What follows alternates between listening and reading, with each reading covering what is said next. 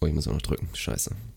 Buckle up for Kobe Bryant. Kobe Bryant just sucked the gravity out of the target I set. think this is going back to Joe Johnson. Four seconds left. Double overtime. Nets looking for the win. Johnson the step back. Moin und herzlich willkommen zu einer neuen Episode von eurem NBA-Podcast ins Gesicht von Staudemeyer. Ja, wir leben noch. Mein Name ist Dirk Funk. Arne Tegen ist auch mit in der Leitung und heute gibt es endlich mal wieder gepflegten NBA-Talk auf die Ohren und ich sag einfach mal direkt Moin, Alter. Ohne Airhorn ist es kein ins Gesicht von Staudemeyer. Ich freue mich, dass wir wieder am Start sind, mein Lieber. Ja, mein Name ist Arne Tegen, du bist Dirk Funk. Wir sind wieder am Start. Äh, NBA Podcast ins Gesicht von Staudemeyer geht in die Regular Season. Das ist der erste Podcast in der Regular Season. Ich bin maximal hyped. Ich weiß nicht, wie es bei dir aussieht. Für mich ist heute wieder so ein minimales Flu-Game, weil ich wieder ganz gut am Kränkeln bin. Also ich habe hier die großen drei Krankheitsgetränke vor mir stehen. Tatsächlich Ingwer Wasser, also einfach nur Leitungswasser bzw. Selter mit Ingwer versetzt, Ingwer-Tee. Ah, okay. Wie lange ziehen lassen? Oh, puh, den Tee oder die, das Wasser? Einfach Das so nach Gefühl. Das Pilz. nee, so nach Gefühl. Also so lange, bis es wirklich absurd doll nach Ingwer schmeckt. So dass jemand, der kein Ingwer mag, es nicht mehr trinken könnte. So wie Franzi, das heißt, das Ding bleibt dann für mich.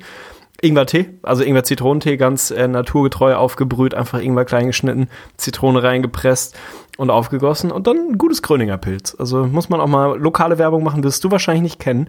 Gröninger Pilz ist hier so ein Hamburger lokales Keller-Brauereibier, keine Ahnung. Überragend, also absolut überragend. Habe ich damals in den großen fünf Biersorten, was wir mit Sicherheit schon ein, zwei Mal gemacht haben, sträflich vernachlässigt, wäre die unangefochtene Eins. Also Gröninger Pilz kann Scheiße, mehr als alles andere. Ist tatsächlich so, ja. Na gut, muss ich ausprobieren. Aktuell kann ich nicht drüber nachdenken. Tatsächlich über Ingwer haben wir auch schon im Podcast viel zu lange gesprochen. Da erinnere ich mich auch dran. Von daher müssen wir das auch lassen. Bier, ja, ist bei mir gerade nicht der Fall. Seit gestern Nacht bade ich so ein bisschen im Essig. Das ist ein bisschen schief gelaufen. Aber man kann behaupten, ich habe Community-Pflege betrieben, weil ich gestern auf dem Konzert von Young Huren, wo ich erfolgreich den Altersdurchschnitt nach oben gezogen habe, ey Digga, kein Scheiß. Ich habe niemanden gesehen, wo ich mit gutem Gewissen sagen konnte, der ist älter als ich, ne? Ey, echt? Oh, so. Also ich bin da wirklich rumgelaufen, komplette Scheuklappen habe ich mir wirklich aufgesetzt und dann einfach gedacht, ey, guck kein, guck einfach niemanden an, der weiblich ist, die weiblich ist und potenziell unter 18 ist, was ungefähr alle waren. Also meine Fresse, ey. Zum Glück bin ich nicht irgendwie schon aktiver Lehrer, weil dann hätte ich mich, glaube ich, schon strafbar gemacht, ohne Scheiß. Oh Gott. Also das kann ich nur unterschreiben. Zum Glück bist du nicht aktiver Lehrer. Ich finde das gut, dass du das als Community-Pflege, also quasi im weitesten Sinne als Arbeit bezeichnest, Ja, wenn du mit was? 19 Oettinger Light auf ein Young Horn Konzert in Dortmund fährst. Sehr stabil, ey. Der Mann lebt den Traum. Ja, so ist es. Und äh, ja, jetzt fehlende Überleitung, hauen wir einfach raus. Keine Ahnung. Wir wollen natürlich ein bisschen über Basketball reden. Es ist viel passiert. Natürlich viele Hörer und auch, habe ich auch unter anderem zwei gestern von wieder kennenlernen dürfen, die auch bei YouTube natürlich mit reinschauen, fragen sich, was ist da los, warum kommt nichts? Aber ich habe ja auch drüber gesprochen und das gilt auch immer so ein bisschen für einen Podcast. Ich erinnere mich daran in den letzten Jahren und es ist ja jetzt schon unser, unser viertes NBA-Jahr, ist es tatsächlich, ne? Unser viertes NBA-Jahr mit Echt? dem Podcast. Boah. Hatten wir einfach immer so ein bisschen dieses Problem am Anfang. Wie gehst du die Geschichte an? Willst du nach vier, fünf Spielen irgendwie schon die MVP den MVP-Talk aufmachen, willst du darüber reden, was jetzt eine Enttäuschung ist und was eine Überraschung ist. Und inzwischen habe ich einfach festgestellt, das ist halt großer Schwachsinn. Wir kommen jetzt gerade so, wirklich gerade so in diese Range rein. Ich habe selber in dem Livestream, glaube ich, letztens gesagt, 20 Spiele ist für mich eigentlich mal die magische Marke, wo ich anfange, wirklich ernsthafte Analysen zu betreiben. Natürlich Tendenzen erkennen und so weiter, aber es ist nun einfach auch viel Bullshit dabei, weil man redet immer von Small Sample Sizes und in diesem Bereich befinden wir uns einfach konstant aktuell noch. Von daher ist es schwierig, jetzt krasse Takes rauszuhauen, aber dennoch kann man natürlich über schönen und vielen Basketball vor allen Dingen reden, den wir jetzt schon gesehen haben und das wollen wir jetzt, denke ich mal, machen. Ja, auf jeden Fall. Wir werden uns ein bisschen treiben lassen, einmal quer durch die Liga hüpfen, aber das wird nicht alles sein. Ich habe Quizrubriken vorbereitet. Die langjährigen Oh, Hörer von euch. Sind es wirklich vier Jahre? Das fühlt sich viel zu viel an. Gefühlt, boah, aber kann sein. Also es könnte hinhauen. Drei, vier Jahre sind wir wahrscheinlich schon dabei. Äh, wir haben sehr, sehr viele, weil sie sehr, sehr kocht, muss ich immer dran denken. Schaut dann an die Breme. Wir haben sehr, sehr viele Quizrubriken erfunden und etabliert über die letzten Jahre. Und wir werden heute wieder so ein, ein Sammelsurium machen. Also einmal durchreiten. Fünf verschiedene Fragen werde ich dir stellen, habe ich dir vorbereitet. Und es werden fünf verschiedene Quizrubriken sein. Also auch fünf Einspieler. Und für dich geht's wieder darum, die magische 500er-Grenze zu erreichen und zu überspringen, wenn es gut läuft. Und ansonsten lassen wir uns ein bisschen fliegen. Ich finde auch tatsächlich so, bei mir sind es mittlerweile 25 Spiele. Also früher waren es bei mir 20 Spiele, wo ich gesagt habe, alles, was vorher passiert, ist nicht komplett egal, aber ist weitgehend Schwachsinn. Also ganz ehrlich, man muss jetzt nicht drüber reden, weil die Lakers die ersten sechs Spiele verloren haben, werden sie glasklar die Playoffs verpassen. Weil die Pistons die ersten vier Spiele gewonnen haben, werden sie auf einmal den Osten aufmischen. Also da habe ich schon wieder links und rechts. Ich hatte zum Glück relativ viel Zeit, weil ich sehr viel unterwegs war, viel auf Messer und so weiter und so fort, viele Bahnfahrten, ein paar Flüge dabei. Konnte ich viele Podcasts hören. Und ohne, dass ich da jetzt einen spezifisch rausgreifen will, finde ich, war es mal wieder so ein typisches also gefühlt waren es einfach drei Wochen, vier Wochen permanente Overreaction-Podcasts. Hm. Bloß, dass die nicht so nicht so klassifiziert wurden. Also es wurde auch nicht so eingeordnet. Es wurde nicht gesagt, okay, wir müssen das Ganze in diesem Konto, oder in vielen, die ich gehört habe, viele US-Podcasts jedenfalls, wurde es nicht so sauber eingeordnet. Es war nicht so dieses, ja, mal gucken, äh, wie lange das anhält, sondern es war wieder sofort, boah, die Celtics, sie sind viel schlechter, als wir gedacht haben. Boah, die Raptors, die werden die Warriors schlagen und die Nuggets, zweitbestes Team im Westen, safe. Und so ging das rauf und runter. Ich verstehe es immer einfach nicht. Also am Ende des Tages gibt es, glaube ich, auch relativ viele Statistiken darüber, dass wir nach 20, 25 Spielen, das, was dann so im Net-Rating und in den Standings äh, passiert ist, dass das so einigermaßen aussagekräftig für den Rest der Saison ist. Da sind wir immer noch nicht angekommen. Ich glaube, es gibt Teams, die haben 17 Spieler, die meisten sind irgendwo um und bei 15, 16 Games man nähert sich so langsam aber sicher dieser Grenze. Von daher kann man jetzt auch das erste Mal anfangen, so ein bisschen durch die Liga zu skippen und zu gucken, was wir eigentlich gerade geil finden, was weniger geil ist, was vielleicht nachhaltig ist und was vielleicht eher nicht. Da lassen wir uns einfach so ein bisschen treiben heute. Und dann, wie gesagt, wird's für dich noch auf den Quiz-Essay gehen. Ich bin ein bisschen minimal hyped. Ich werde maximal versagen. Also, wenn ich, wenn ich eins richtig habe, bin ich schon zufrieden. Aber ne, mit dem Podcast, muss ich auch feststellen, hat mich auch ein bisschen gestört. Also, ich finde, gerade bei den großen Plattformen und bei den großen Netzwerken wird da inzwischen auch extrem viel geklickbaitet mit den Titeln und da einfach über Sachen gesprochen, wo ganz ehrlich die, die Experten, wenn sie ins Spiel, Spiegel gucken, dann auch nicht sagen werden, das ist jetzt das, worauf ich Bock habe. Also, momentan, finde ich, kann ich nur empfehlen, Nate Duncan, Danny LaRue, dieses hier 15 in 60 oder was auch immer, dieses Format, wo sie einfach ganz stumpf die Teams durchgehen, fünf Minuten drüber reden, was ist da aktuell so los, ein paar Stats nennen und dann auch alles wieder ins Verhältnis setzen, dann sagen, ja hier, das ist nicht normal, das ist nicht normal, das wird sich stabilisieren. Das ist eigentlich das einzig Richtige, was du momentan machen kannst. Aber naja, hauen wir einfach mal raus. Mit Ausnahme von Zach Lowe natürlich, den finde ich nach wie vor großartig, aber ja, ansonsten finde ich auch klar gerade bei den großen Netzwerken ist es mittlerweile, also gerade so zu Saisonbeginn ist es einfach so viel Quantität, dass du immer denkst, boah, die atmen doch mal zwei, drei Tage durch, lass da mal ein, zwei Sachen passieren und dann kannst du das ja mal in Ruhe angehen, ehe du jeden Tag irgendwie vier Podcasts auf dem großen Netzwerk raushaust, die dann einfach natürlich qualitativ irgendwie nicht, nicht mitkommen. Egal, ich finde, wir müssen anfangen. Es ist zwar schon ein, zwei, drei Tage her und auch da haben die ein oder anderen vielleicht einen Rapid Reaction Podcast von uns erwartet, den hat es nicht gegeben aus Gründen. Jimmy Butler wurde getradet. Wir müssen wahrscheinlich mal wieder das Logo anfassen. Also das ist ja eigentlich die, die größte Geschichte daran. Ich bin mir nicht sicher, ob ich langsam, aber sicher so ein bisschen meinen Lieblingsspieler wechseln muss, weil diese ewige. Logo-Anpasserei. Es geht mir um die, um die Arbeit dahinter. Wir brauchen, ey, um, wirklich, unser bitte. Markenzeichen Stabilität wollen wir doch auf diesen Podcast machen. Und es ist wirklich absolut negative Stabilität, was da gerade mit deinem Lieblingsspieler passiert. Also, du hast auch wirklich einen fragwürdigen Geschmack, was deine Lieblingsspieler angeht, aber da wollen wir jetzt mal nicht zu tief drauf eingehen. Ja, aber da muss ich dich natürlich direkt fragen, weil es, es tangiert ja vor allem dich. Natürlich habe ich da auch meine persönliche Meinung zu und ich finde es auch nach wie vor extrem interessant, darüber zu reden, wie der Trade jetzt wirklich für beide Teams ausgegangen ist. Aber wie war denn wirklich tatsächlich deine Rapid Reaction darauf, dass dein Jimmy Butler, dein designierter Lieblingsspieler, das Team gewechselt hat, jetzt im Osten unterwegs ist bei einem Team, was ja jetzt wahrscheinlich ein offizieller, echter Kandidat ist auf Platz drei und potenziell Conference Finals. Wie findest du es jetzt? Jimmy im, im Sixers-Trikot. Ich glaube, so die, die Instant Reaction war sowas wie Shit oder so Gift also dass der Mann getradet werden würde, das war einigermaßen klar, auch wenn Thibodeau sich da relativ schwer getan hat. Also GM Thibodeau, Coach Thibodeau, man weiß es nicht so genau. Die Wolves sich da lange schwer getan haben, ihn tatsächlich zu bewegen, fand ich es nur eine Frage der Zeit, bis er wirklich getradet wurde. Es gab dann ja die verschiedensten Angebote, seien es die vier First Rounder der Rockets und so weiter und so fort. Ich habe mich emotional relativ früh irgendwann tatsächlich sehr auf die Heat eingeschossen und habe mich da extrem mit angefreundet. Also Jimmy bei den Heat wäre für mich großartig gewesen. Ich mag die Heat als Organisation. Ich finde Pat Riley großartig. Ich liebe Eric Spoelstra, also wirklich mit Anlauf einer meiner absoluten Lieblingscoaches in dieser Liga da hätte mir die ganze Narrative einfach gefallen. So, make Miami great again.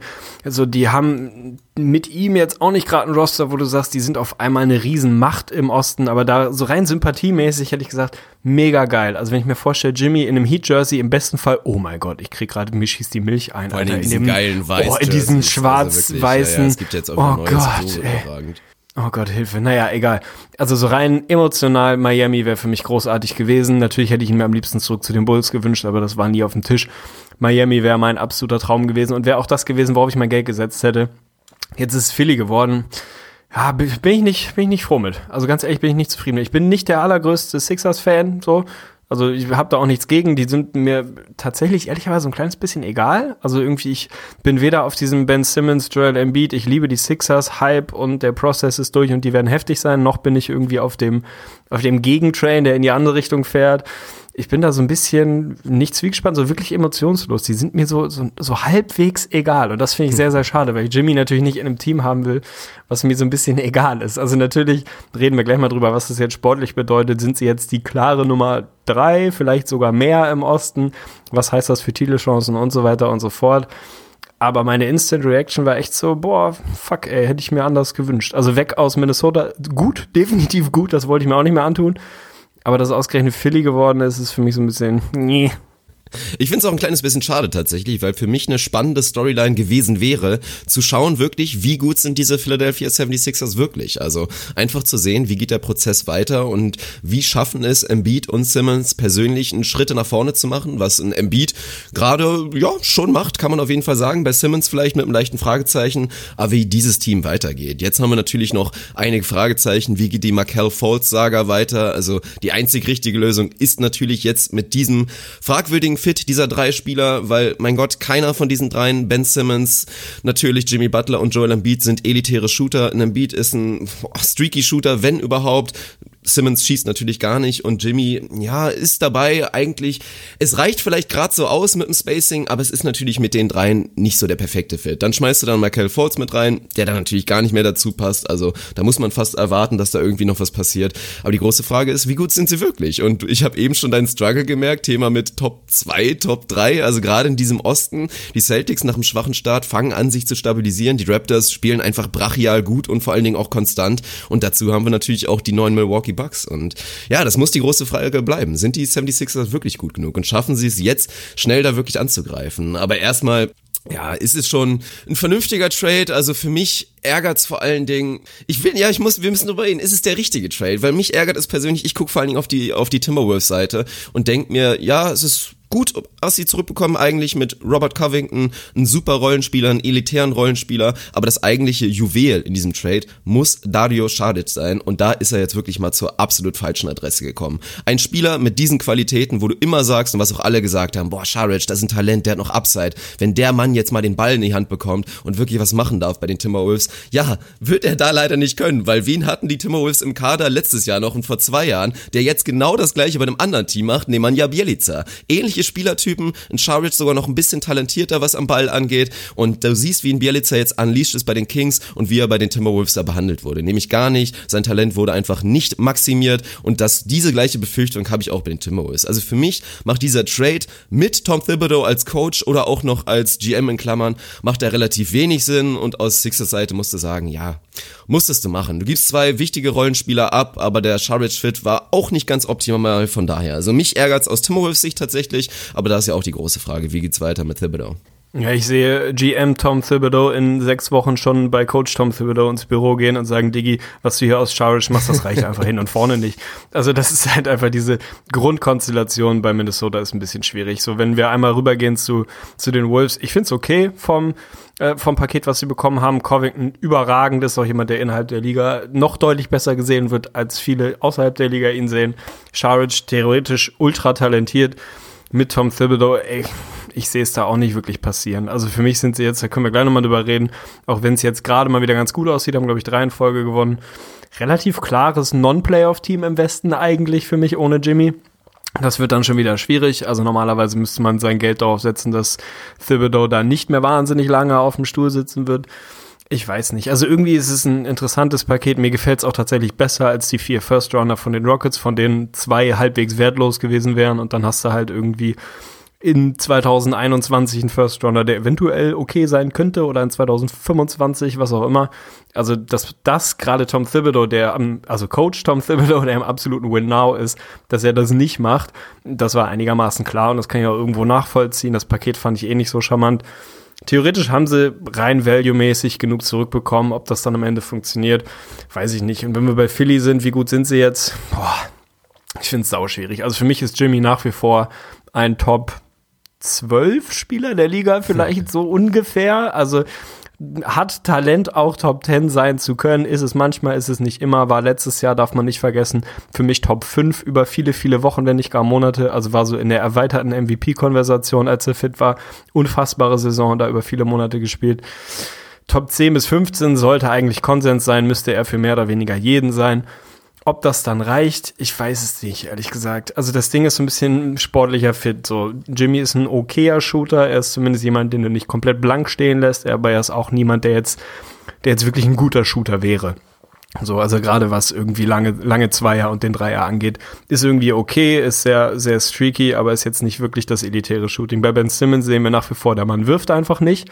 Das ist auch theoretisch okay, wenn du ihn vernünftig umrundest. Joel Embiid, Riesensaison, also definitiv nochmal einen Schritt nach vorne gemacht, ist jetzt auch nicht gerade der, der absolute Spacer und Shooter vor dem Herrn. Da wird es irgendwann einfach ein bisschen dünn. Also es war ja auch immer so die Debatte, für mich ist Jimmy Butler ein klar besserer Spieler als Paul George heutzutage. Für mich hätte Paul George da aber wahrscheinlich den größeren Impact gehabt, weil er einfach der natürlichere Fit gewesen wäre bei Philly. Jetzt muss man mal schauen, wie es aussieht. Jimmy ist theoretisch ein guter Offball-Spieler, ist ein super guter Cutter, ein guter Slasher und so weiter und so fort. Hat er halt aber auch viele Jahre nicht gemacht, weil er jetzt viele Jahre sehr, sehr viel den Ball in der Hand hatte. Das wird bei Philly deutlich weniger so sein. Da gibt es schon die ersten Statistiken. Sample Size ist sehr, sehr, sehr, sehr klein. Aber wenn man so Dribbles per Game anguckt, Jimmy in den ersten zwei Spielen ist irgendwie bei einem Drittel von seinem Season Low der letzten drei Jahre. Also da wird sich die Rolle einfach deutlich verändern müssen. Er wird sie besser machen, er wird sie viel besser machen, gerade so Crunch Time. Das ist natürlich das, wo Jimmy vielleicht zu den drei, vier Besten der Liga gehört, was so absolute Crunch Time, du brauchst ein Bucket angeht. Und da hatten die Sixers die letzten Jahre Probleme, da waren sie noch nicht so weit, von daher wird er ihnen massiv helfen. Ob es dann reicht, um im Osten wirklich das zweitbeste Team zu sein, da mache ich nochmal ein Fragezeichen hinter. Und dann ist nochmal das Thema Timeline, was wir uns gleich nochmal angucken müssen. Aber sag du mir mal, was, was reicht, also wie viel besser macht Jimmy Butler die Philadelphia 76ers? Sind sie für dich jetzt nach wie vor so ein bisschen schlechter als die Raptors und Celtics und irgendwie auf Augenhöhe mit den Bucks? Oder sind sie da jetzt vorbei an den Bucks? Oder was, was ist so der kurzfristige Outlook für Philly? Also mir reicht es auf gar keinen Fall zu sagen, dass sie jetzt fest in der Top 3 sind. Also die Raptors und die Celtics sind nach wie vor safe. Also wie gesagt, was die Raptors da für ein Statement gesetzt haben am Anfang der Saison und vor allen Dingen gezeigt haben, wie früh es schon gut laufen kann mit Kawhi Leonard. Und auch da sollte man ja noch ein bisschen Upside mit reinberechnen. Und die Celtics, ja, wie gesagt, auch da hätte man ja überreagieren können nach den ersten Spielen. Oh, Jason Tatum ist doch nicht so gut und Kyrie ist einfach kein Superstar. Al Horford spielt auch Kacke und so weiter. Aber sieht man jetzt ja auch in den letzten Spielen. Die werden kommen, die werden sich weiter stabilisieren und vor allen Dingen, wenn Gordon Hayward wieder Richtung 100% geht, wovon er ja schon noch relativ weit entfernt ist. Also körperlich ist das okay, aber man merkt einfach, dass das eine andere Art von Basketball ist, wenn deine Beine einfach nicht ganz so funktionieren, wie es vorher war. Und auch bei den Bugs ist es für mich zu stark und vor allen Dingen vom Konzept ja, im Gegensatz zu den Sixers, wo man halt überlegen muss, so gut und funktionierend, dass ich da nicht bereit bin, das zu sagen. Also Jimmy macht sie besser, aber ich finde es auch noch ein bisschen schwierig. Einerseits mag ich's, weil genau wichtiger Punkt, den du ansprichst, ist halt Thema Klatschscorer. Das brauchten sie, da ist Jimmy ein guter Mann und hat da auch im Vergleich zu Paul George wahrscheinlich die Nase vorne.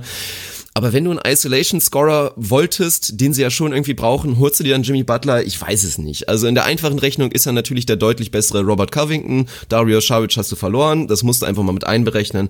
Aber ich finde es ein bisschen schwierig. Er kann abseits des Balles gut funktionieren, aber auch da, du holst dir Jimmy Butler nicht, um ihn zu einem glorifizierten Rollenspieler zu machen. Also da müssen wir erstmal abwarten. Aber ich denke mal, ja, Thema Toughness wird halt auch eine große Frage sein, wie dann wirklich der, der persönliche und harmonische Fit mit Simmons ist und mit Embiid, die beide jetzt nicht so so ich hau die Ellenbogen raus Typen sind. Auch die sind jetzt keine, keine besten Freunde und da kann man nur hoffen, Jimmy ja, man könnte so weit gehen zu sagen, er ist ein Arschloch. Er ist auch, glaube ich, manchmal ein Arschloch im Feld, aber es gibt auch genug Gegenberichte, die sagen, Jimmy Butler, wenn du wirklich, wenn du ein guter Mann bist und zeigst, ihm zeigst vor allen Dingen, dass du die richtigen, richtigen Intentionen hast, was den Mannschaftssport angeht, dass er da wirklich auch jemand ist, der da jede Zeit deinen Rücken hat, also der einfach immer für dich da ist. Also von daher, spannende Geschichte. Ich denke, wir müssen einfach mal abwarten. Es wird sie besser machen. Sie sind natürlich ein Kandidat für die Conference Semifinals, aber dann ist alles drin. Also wenn da, werden es auf jeden Fall brachiale Duelle und das ist für mich erstmal der größte Takeaway. Also die die potenziellen Conference Semifinals im Osten, da freue ich mich jetzt schon riesig drauf. Wenn genau diese Duelle wirklich zustande kommen und ich hoffe es einfach mal inständig, dann haben wir auf jeden Fall geilen Basketball vor uns.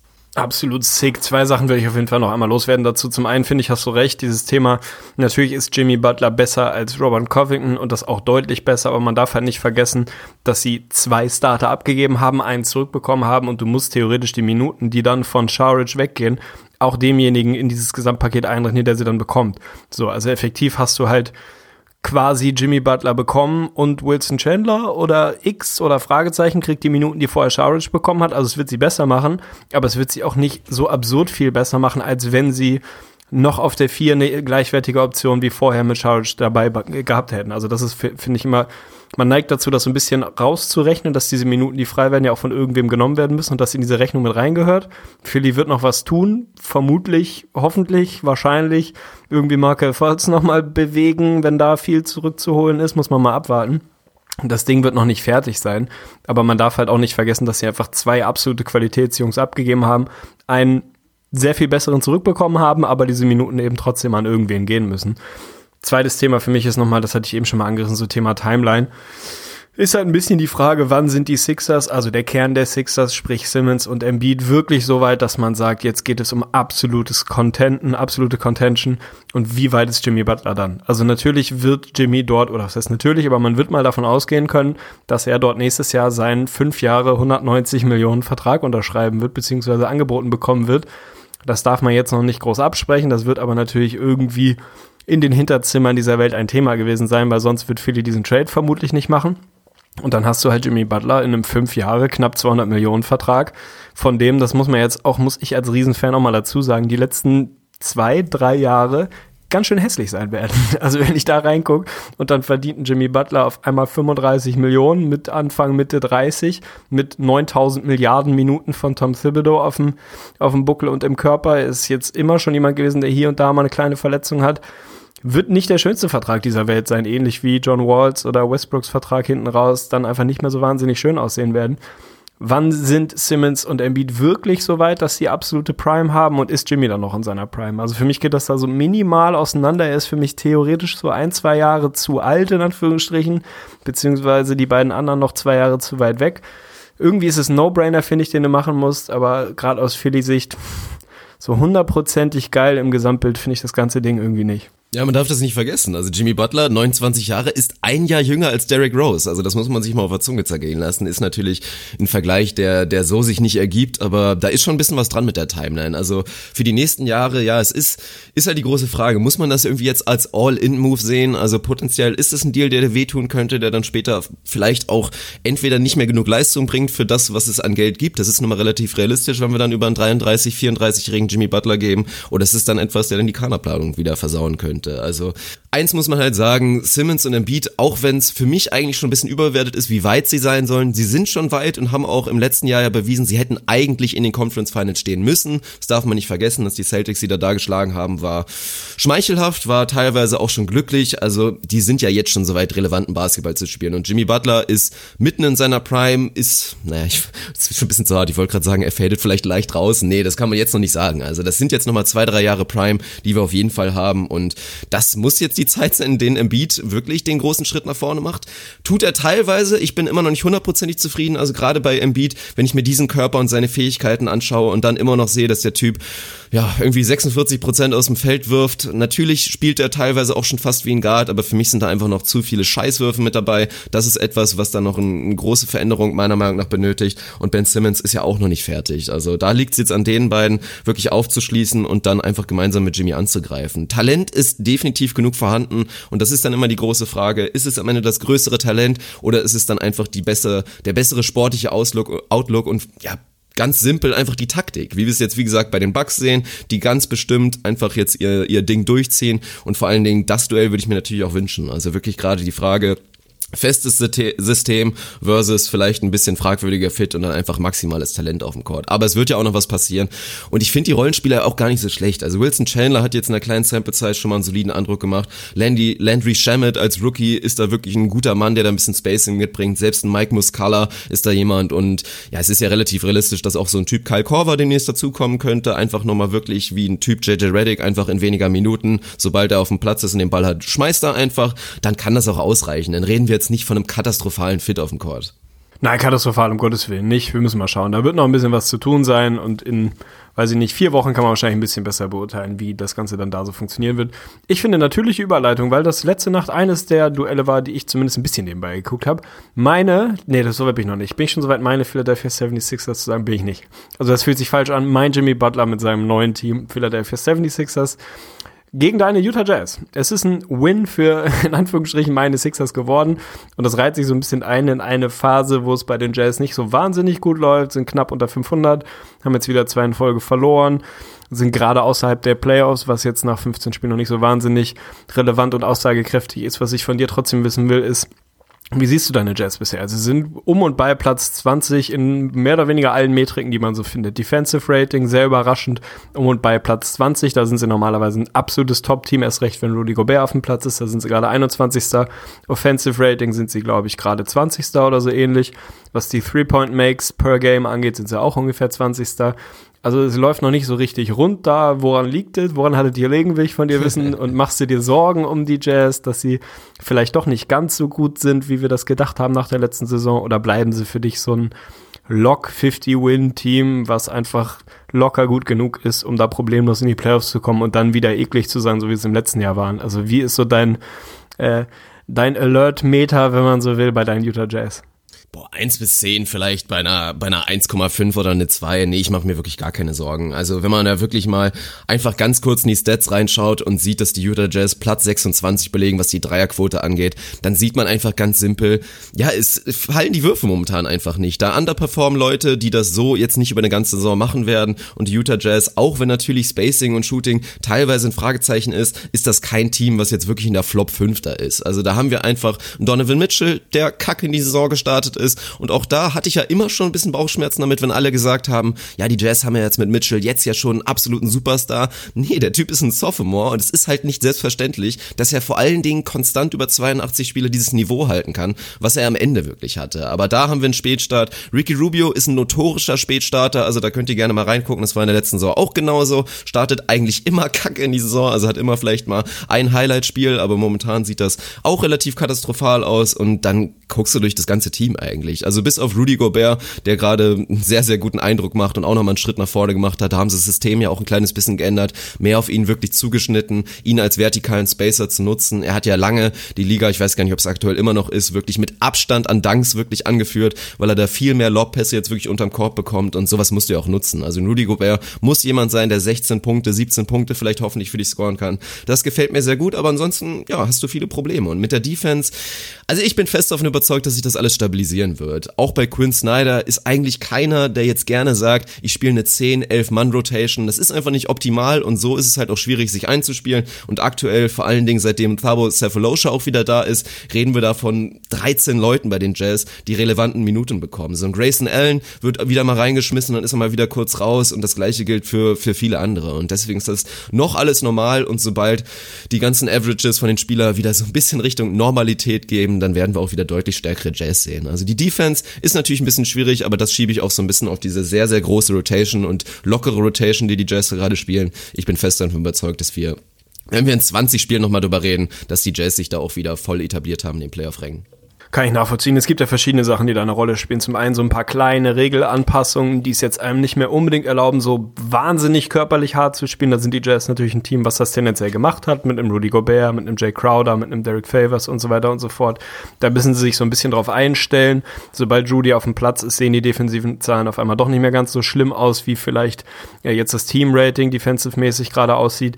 Und was ich ganz spannend finde, tatsächlich, ich glaube, Second Spectrum ist es, die diese Daten erheben quasi mehr oder weniger Expected Field Goal Percentage, also die quasi mit reinrechnen, die Shots, die du als Team deinem Gegner erlaubst und die Qualität, die der jeweiljenigen hat, der diesen Shot nimmt. Zu wie viel Prozent erwarten wir dann eigentlich, dass die reingehen im Sinne von große Sample Size, erlauben wir als Defense die richtigen Shots oder erlauben wir die falschen Shots? Also was willst du erlauben? Du willst lange Zweier, du willst Midrange Shots, du willst Contested Shots erlauben, du willst möglichst wenig Shots nah am Rim oder wahlweise offene oder halbwegs offene Dreier erlauben. Da machen die Jazz einen ziemlich guten Job, wenn man in diese Metriken guckt. Nur treffen die Teams die gerade einfach deutlich besser, als das eigentlich zu erwarten ist. Und offensiv am, am Jazz-Ende gilt genau das Gleiche. Sie generieren eigentlich gute Looks, die richtigen Shots, sie fallen bloß gerade nicht. Und das ist was, was nicht wirklich sustainable in beide Richtungen ist. Das wird sich beides über eine große Sample Size irgendwann mal einpendeln. so dass nicht mehr ganz so viel hinten reinfällt und vorne nicht mehr ganz so viel auf den Rim geht, sondern wieder fällt, weil sie im Prinzip relativ viel richtig machen. Das ist wie ein bisschen beim Fußball irgendwie, erarbeitet dir 40 Großchancen pro Spiel und machst halt nur ein halbes Tor und hinten geht gerade jeder Schuss rein. Kann halt mal vorkommen, wird aber nicht über 82 Spiele vorkommen. Über 15 kann das halt mal vorkommen. Und deswegen ist genau dieses Überreagieren, dieses, oh Gott, die Jazz, werden sie die Playoffs verpassen? Sind sie viel schlechter, als wir gedacht haben? Nee, sind sie nicht. Vielleicht sind sie nicht ganz so gut, wie sie in der absoluten Hochphase letztes Jahr geschrieben wurden, was auch an einem Donovan Mitchell liegen könnte. Aber sie sind halt auch, weiß Gott, nicht, eigentlich nicht gefährdet, die Playoffs zu verpassen, wenn da nicht eine Riesenverletzung passiert. Von daher würde ich sagen, kann man so ein bisschen das Angstmeter runterfahren oder davon ausgehen, dass sich das in Utah alles schon wieder einpendeln wird.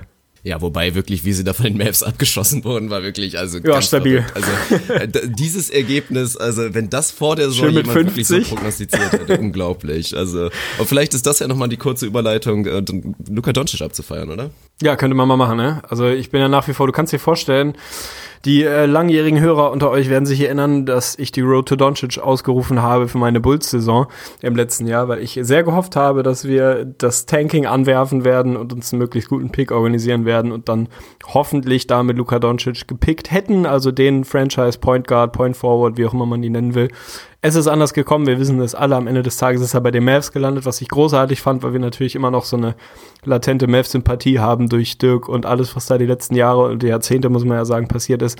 Von daher kann ich damit sehr gut leben.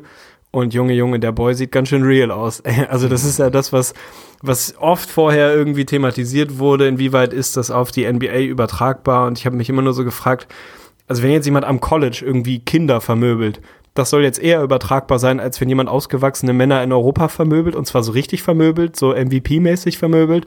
Also ich habe diese Bedenken nie so hundertprozentig verstanden und bin ganz froh, dass er jetzt nach, was sind's, 14 Spielen ganz gut am Beweisen ist, dass das kein Problem für ihn ist, sich an die NBA zu gewöhnen, dass da unfassbare Szenen schon gerade am offensiven Ende drin sind, auch am defensiven Ende ein paar Highlights dabei. Also die Mavs haben da na, also alles richtig gemacht, das kann man jetzt im Zweifel schon sagen, wenn er sich nicht langfristig verletzt. Das konnte man aber eigentlich auch schon an dem Tag, als der Deal gemacht wurde, wurde schon sagen sieht geil aus, macht wahnsinnig viel Laune und ja, die Mavs 6 und 8, ey. Also es hat mies angefangen, mittlerweile drei in Folge gewonnen. Ich hatte sie bei mir so in meinem imaginären Preview so als Borderline Playoff Team Best Case Platz 8 einge eingerankt, hatte dann nach 5, 6 Spielen schon so das Gefühl, ups, das geht in die falsche Richtung. Jetzt im Moment sind sie eigentlich ziemlich genau da, wo, wo ich sie eingesiedelt habe, so knapp unter 500, um und bei 500, wenn es gut läuft sind nicht, nicht weit weg von den anderen Teams. Also gefällt mir eigentlich außer, außergewöhnlich gut, ja. Ja, also ich hast du eigentlich mit recht. Sie stehen so gerade in einem Bereich, wo man sich realistisch einschätzen muss. Vielleicht ein bisschen besser, weil ich sehe bei den Mavs jetzt akut wirklich auch noch Upside. Man hat gemerkt, der Kader ist einfach sehr, sehr dünn. Und auch wenn man bei, bei den Mavs mal irgendwie im Subreddit unterwegs ist, wird sich immer mal wieder drüber lustig gemacht. Gerade die Bank der Mavs ist wirklich die, die einfach Fantasiepackung der kompletten Liga. Da kriegst du jede Nacht was anderes. Mal kommt dann da einfach ein JJ Barea wieder und ein Dwight Powell und die schießen einfach die Gegner also sowas von aus der Halle und gewinnen wirklich komplett eigenhändig dieses Spiel mit dem Bankline-Up und dann hast du mal wieder das nächste Spiel und dann siehst du einfach, ja gut, da mangelt's an Talent, weil du mal die Namen durchgehst und dann sagst, ja, wie sollen sie das dann auch gewinnen, wenn da gerade ein Berea, ein Finney Smith, ein Powell, den ich übrigens auch sehr, sehr gut finde. Also Dwight Powell im letzten Saison schon einen Riesenschritt nach vorne gemacht, richtig guter Mann. Aber da ist einfach so dieses Ding mit dem Kader, es ist halt relativ dünn und gerade in den ersten Spielen, wo dann auch noch ein Harrison Barnes gefehlt hat, hat man das wirklich stark gemerkt, finde ich. Aber Harrison Barnes ist wieder da, spielt akut noch sehr, sehr schlecht und macht die Mavs auch eher schlechter. Ich denke aber mal, das sieht man bei Barnes auch nicht das erste Mal, dass er nach einer Verletzung ein bisschen langsam wieder zurückkommt. Sobald der wirklich integriert ist, hat man ein gefährliches Mavs-Team. Dann sind die einfach mit Rick Carlisle und einfach noch, ja, einer sneaky offensive Upside, weil wie gesagt, mit der Bank und dann vor allen Dingen auch, wenn Nowitzki hoffentlich bald mal wieder auf dem Platz steht und die dann einfach eine höchst effiziente Leistung da von der Bank bringen können, ist das ein Team, was sich wirklich jede Nacht ärgern kann. Also es gibt auch da so ein paar Diskussionspunkte, was ich jetzt noch nicht viel nahe machen will. Es wird weiter spannend bleiben, auch mal die Stats zu vergleichen. Wie sieht's aus, wenn, wenn natürlich ein Dennis Schmitz Junior gemeinsam mit einem Doncic auf dem Court steht? Wie sieht's aus, wenn nur Doncic auf dem Court steht? Da gibt's jetzt schon so leichte Anzeichen, in welche Richtung diese Diskussion gehen könnte.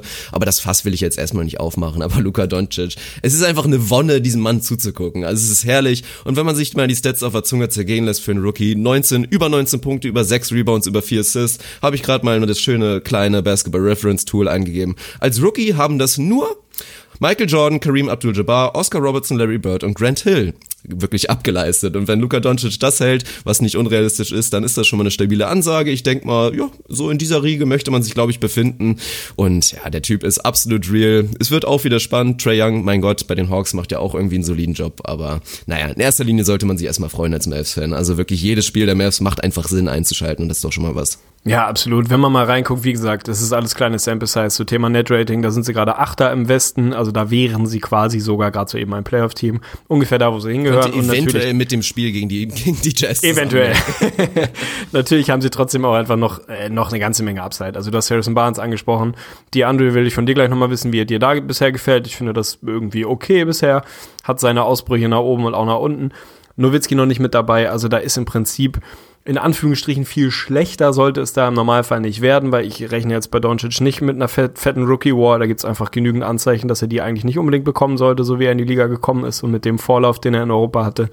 Ansonsten sollten sie tendenziell besser werden, vor allem wenn Harrison Barnes, der ja immer noch auf dem Papier eigentlich vielleicht deren bester Spieler sein sollte, Fragezeichen, zumindest am offensiven Ende einer der besten. Ich glaube, das hat, das hat Wahrscheinlich ist die, ist die Phase vorbei. Klar, aber vor der Saison hätte man gesagt, ja, vermutlich die erste ja. und beste Option im Angriff ist tendenziell Voll, Harrison Wenn Barnes, du Two-Way mit einberechnest, dann bin ich noch bei Barnes. Also wenn du wirklich Two-Way gehst, und da muss man ja auch mal ganz ehrlich sein, das ist bei Doncic mäßig, er hat absolut seine Highlights und ich sag ja auch immer wieder Thema Athletik, was ihm vorher abgesprochen, äh, wirklich abgesprochen wurde er ist einfach sneaky athletic. Das zeigt sich bei diversen Drives zum Korb. Es sieht zwar nicht ganz so schnell aus, natürlich wie bei dem Westbrook oder wie bei einem De'Aaron Fox, über den wir später vielleicht auch nochmal reden. Schaut auf jeden Fall an den jungen Mann. Aber wenn der Typ da einfach mit seiner Körpergröße als, ja, leicht, vielleicht sogar übergewichtiger weißer Dude da unterm Korb steht und einfach irgendein freaky Athlet da am Korb abräumt mit einem harten Block, dann kann mir keiner erzählen, dass der Typ nicht athletic ist. Also der ist sneaky athletic, aber allgemein, was seine Defense angeht, gibt's da natürlich auch noch viel, viel Luft nach oben. Also Harrison Barnes ist ein ganz, ganz wichtiger Mann für die Mavs und ich hoffe, dass er gut wieder zurückkommt. Ja, eben. Meinst du eigentlich, wir werden nächstes Jahr quasi in, in Anlehnung an Skinny Lowry, Skinny Luca sehen? Oder meinst du, das wird so eher auf dem Niveau weitergehen? Ich hoffe das. Also, ich werde dieses Fass später noch aufmachen, wenn wir über Carmelo Anthony reden, aber für mich ist das immer ein riesen, riesen, riesen, riesen Warnsignal. Also wirklich, wenn man einen, einen Profi-Athleten hat, der es nicht geschissen kommt, bekommt, einfach seinen Körper auf die Reihe zu bekommen. Wenn er einfach über Jahre, und soweit ist Luca noch nicht, deswegen verzeihe ich ihm das auch noch, Nikola Jokic verzeihe ich das auch noch. Marcus Holl ist vielleicht so ein bisschen die Ausnahme, der war auch nie in Topform, aber gerade wenn ich einen Mello sehe, der es über seine ganze Karriere einfach nie geschafft hat, einmal mal in Topform zu sein, das ist für mich einfach, ja, ein riesen Alarm Alarmzeichen. Die Konsequenzen sieht man gerade auch bei Mello, da werden wir gleich noch drüber sprechen. Aber natürlich ist das zu hoffen. Ich glaube, er wird nie jetzt so dieser Shredded Boy sein. Das ist scheinbar auch nicht so in seiner Veranlagung oder vielleicht ja, fehlt ihm da einfach ein bisschen was an Drive, aber das ist genau der Punkt. Aber dann guckst du auf den Luka Doncic wieder spielt und dann ist dieses Argument Thema Drive eigentlich schon weg, schon direkt wieder weg. Also der Typ hat absolute Leidenschaft auf dem Court und, und versprüht die wirklich und von daher mache ich mir, was ihn angeht und seinen Körper eigentlich keine Sorgen. Ja, bin ich voll dabei. Der Typ ist einfach ein, ein geborener Baller und Gamer. Das ist einfach, der hat das Selbstbewusstsein genau auf der Ebene, wo es hingehört und ob da dann ein, zwei, drei Kilo zu viel auf der Hüfte hängen, bisher macht's kein Problem und das Einzige, wo ich tatsächlich einstimmen würde, ist so dieses Ding. Äh, solltest halt vielleicht nicht im Sommer auch als Profisportler den ganzen Tag Schokolade und Rotwein in dich reingießen, weil anders ist das eigentlich kaum zu erklären, dass du mit dem Sportpensum irgendwie äh, nicht einigermaßen gut in Form bist. Also gerade so dieses Thema Off-Season arbeite halt an dir, bleib fit, sieh zu, dass du da machst, was du machst. Ich glaube, da ist gerade tatsächlich Dirk Nowitzki einfach noch jemand, der da extrem helfen kann, ihm, wenn es überhaupt nötig ja, ist, Fall. vielleicht ein bisschen den Kopf waschen kann, aber der zumindest mit dem Beispiel vorangeht. Digga, der Typ ist irgendwie 40 und er ist trotzdem, wenn er fit ist, morgens der Erste in der Halle und abends der Letzte, der geht. Und das braucht man halt, um einer der All-Time Greatest zu werden, was Luca wahrscheinlich irgendwie werden wollen wird, vermute ich mal. Insofern äh, ist das vielleicht auch nicht verkehrt, dass er da mit Nowitzki den richtigen Mentor, in Anführungsstrichen das richtige Vorbild an der Seite hat, der ihm da zeigen kann, wie man es zu machen hat. Ich habe dich eben schon auf die Andre Jordan angesprochen, jetzt will ich es nochmal konkret machen. Wie gefällt dir seine Saison bisher? Du hast ihm, ich glaube, vor der Saison die äh, quote-unquote beste Saison seiner Karriere attestiert oder zumindest ihm die Chance zugeschrieben, dass das bei den Mavs passieren könnte. Wenn man jetzt mal reinguckt, ich habe noch nicht wahnsinnig viel von ihm gesehen. Er schießt wieder über 60 Prozent aus dem Feld, so wie eigentlich immer. Das ist, ich glaube, er schießt sogar fast Career Low, 62,5 Prozent. ist auch stabil, wenn es dein Career Low ist. Ähm, er reboundet wie ein Beast, er scored ein bisschen weniger als die letzten Jahre, aber ist immer noch ein laufendes Double-Double eigentlich. Und aus irgendwelchen, für mich nach wie vor ein bisschen schwierigen Gründen, schießt er 81 Prozent von der Linie und das sieht auch echt so aus, als könnte das nicht auf dem Niveau, aber als könnte das ansatzweise vielleicht die 65 plus Prozent werden, die ja schon irgendwie geil wären. Hat letztes Jahr einen Riesenschritt gemacht auf 58 Prozent, muss man auch mal sagen. Aber er sieht jetzt sehr, sehr gut aus. Also ist sein Freiwurf real und wie gefällt dir die Andre bisher überhaupt? Ja, es ist ein bisschen durchwachsen. Also das mit dem Freiwurf ist, glaube ich, tatsächlich real. Also da hat er wirklich ganz, ganz hart an seiner Routine gearbeitet. Muss man einfach nur mal hingucken. Die ist auch irgendwie, kommt einem so ein bisschen unnötig lang vor, aber er repliziert die einfach jedes Mal. Und ja, müssen wir nicht drüber reden, dass das bei Freiwürfen ungefähr das Wichtigste ist, dass du eine feste Routine hast, genau wie ein Clay Thompson, der da mal seinen, seinen festen Dribble und so weiter macht. Das ist einfach ganz, ganz wichtig. Und von daher, ob er bei 80 Prozent bleibt, ich meine, das ist ähnlich wie bei Andre Drummond der letzten Saison. Ein kleines bisschen wird sich das wieder nach unten korrigieren. Aber erstmal schön zu sehen, dass nicht Andre Jordan, der 30 ist, immer noch bereit ist, diese zusätzliche Zeit zu investieren und einfach an einem Skill zu arbeiten. Und das hat er schon mal gemacht.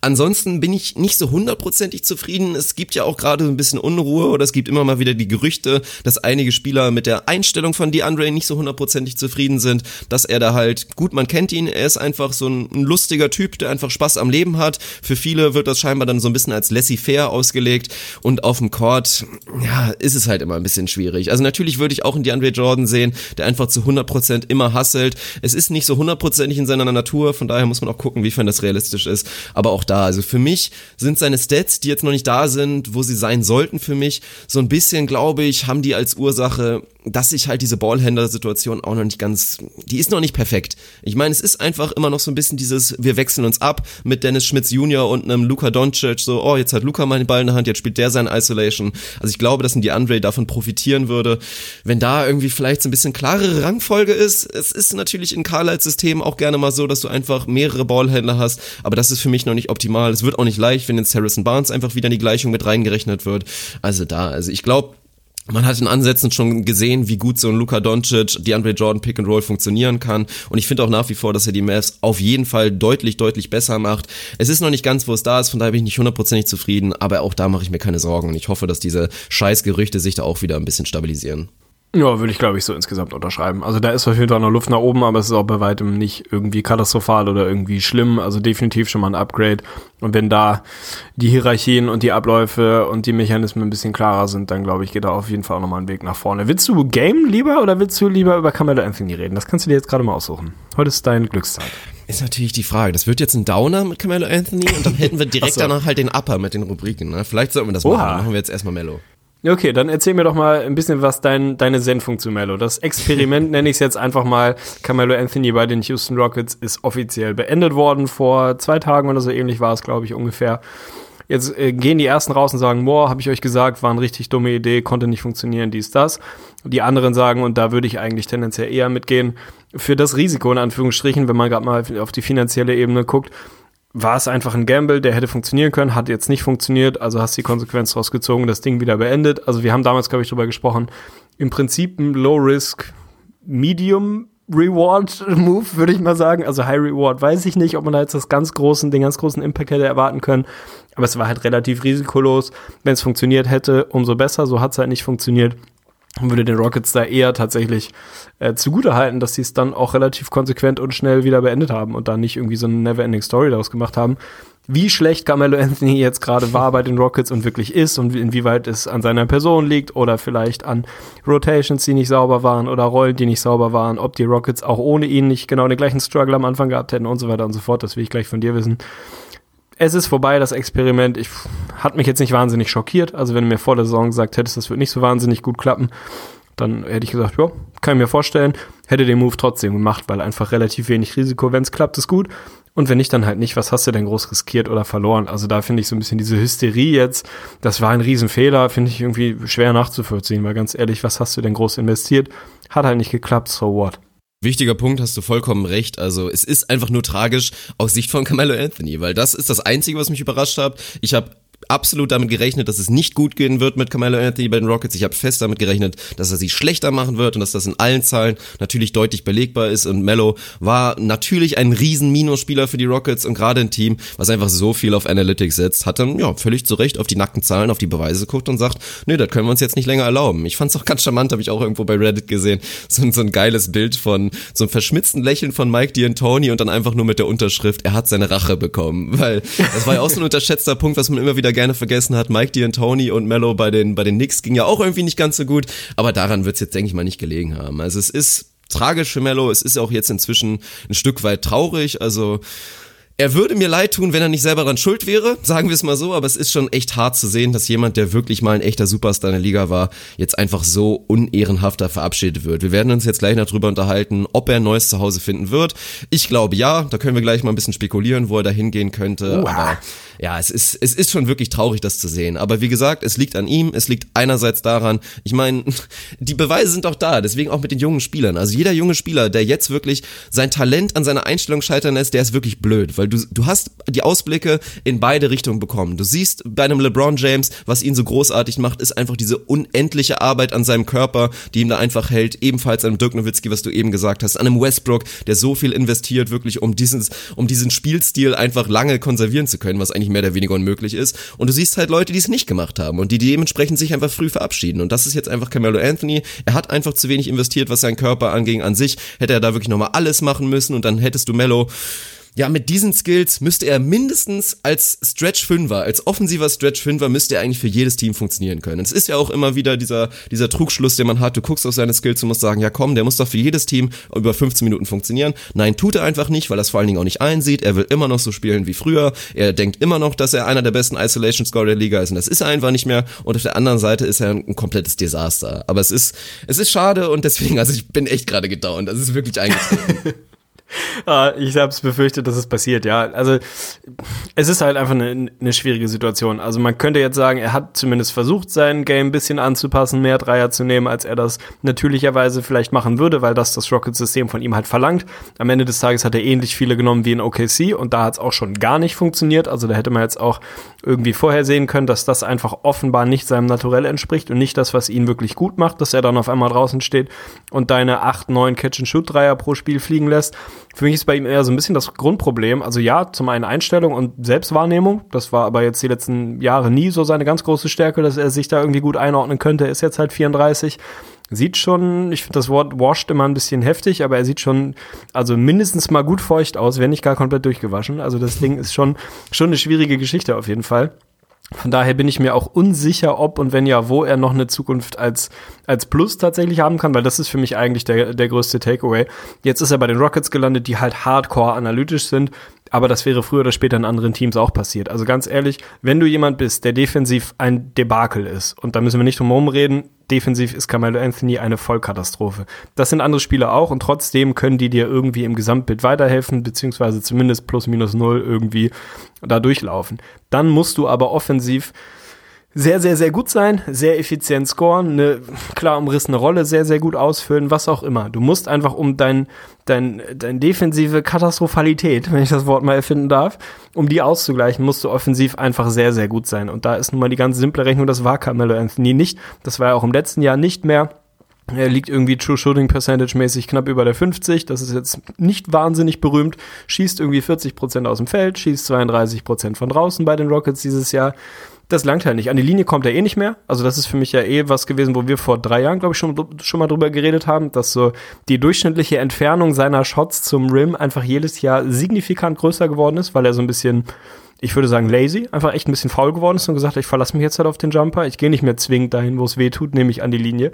Carmelo war jemand, der früher durchaus in der Lage war, seine sieben, acht Freiwürfe pro Spiel rauszuholen. Das ist die letzten Jahre jedes Jahr gesunken. Mittlerweile dieses Jahr bei zweieinhalb angekommen. Das ist einfach zu wenig. Also wenn, wenn du dich offensiv darauf beschränkst, ein leidlich ineffizienter Scorer zu sein, der nicht an die Linie kommt und auch ansonsten niemandem wirklich weiterhilft. Also es ist ja nicht so, dass du sagst, ey, Carmelo auf dem Platz ist irgendwie ein sehr guter Playmaker, der macht andere Jungs besser oder so ähnlich. Nein.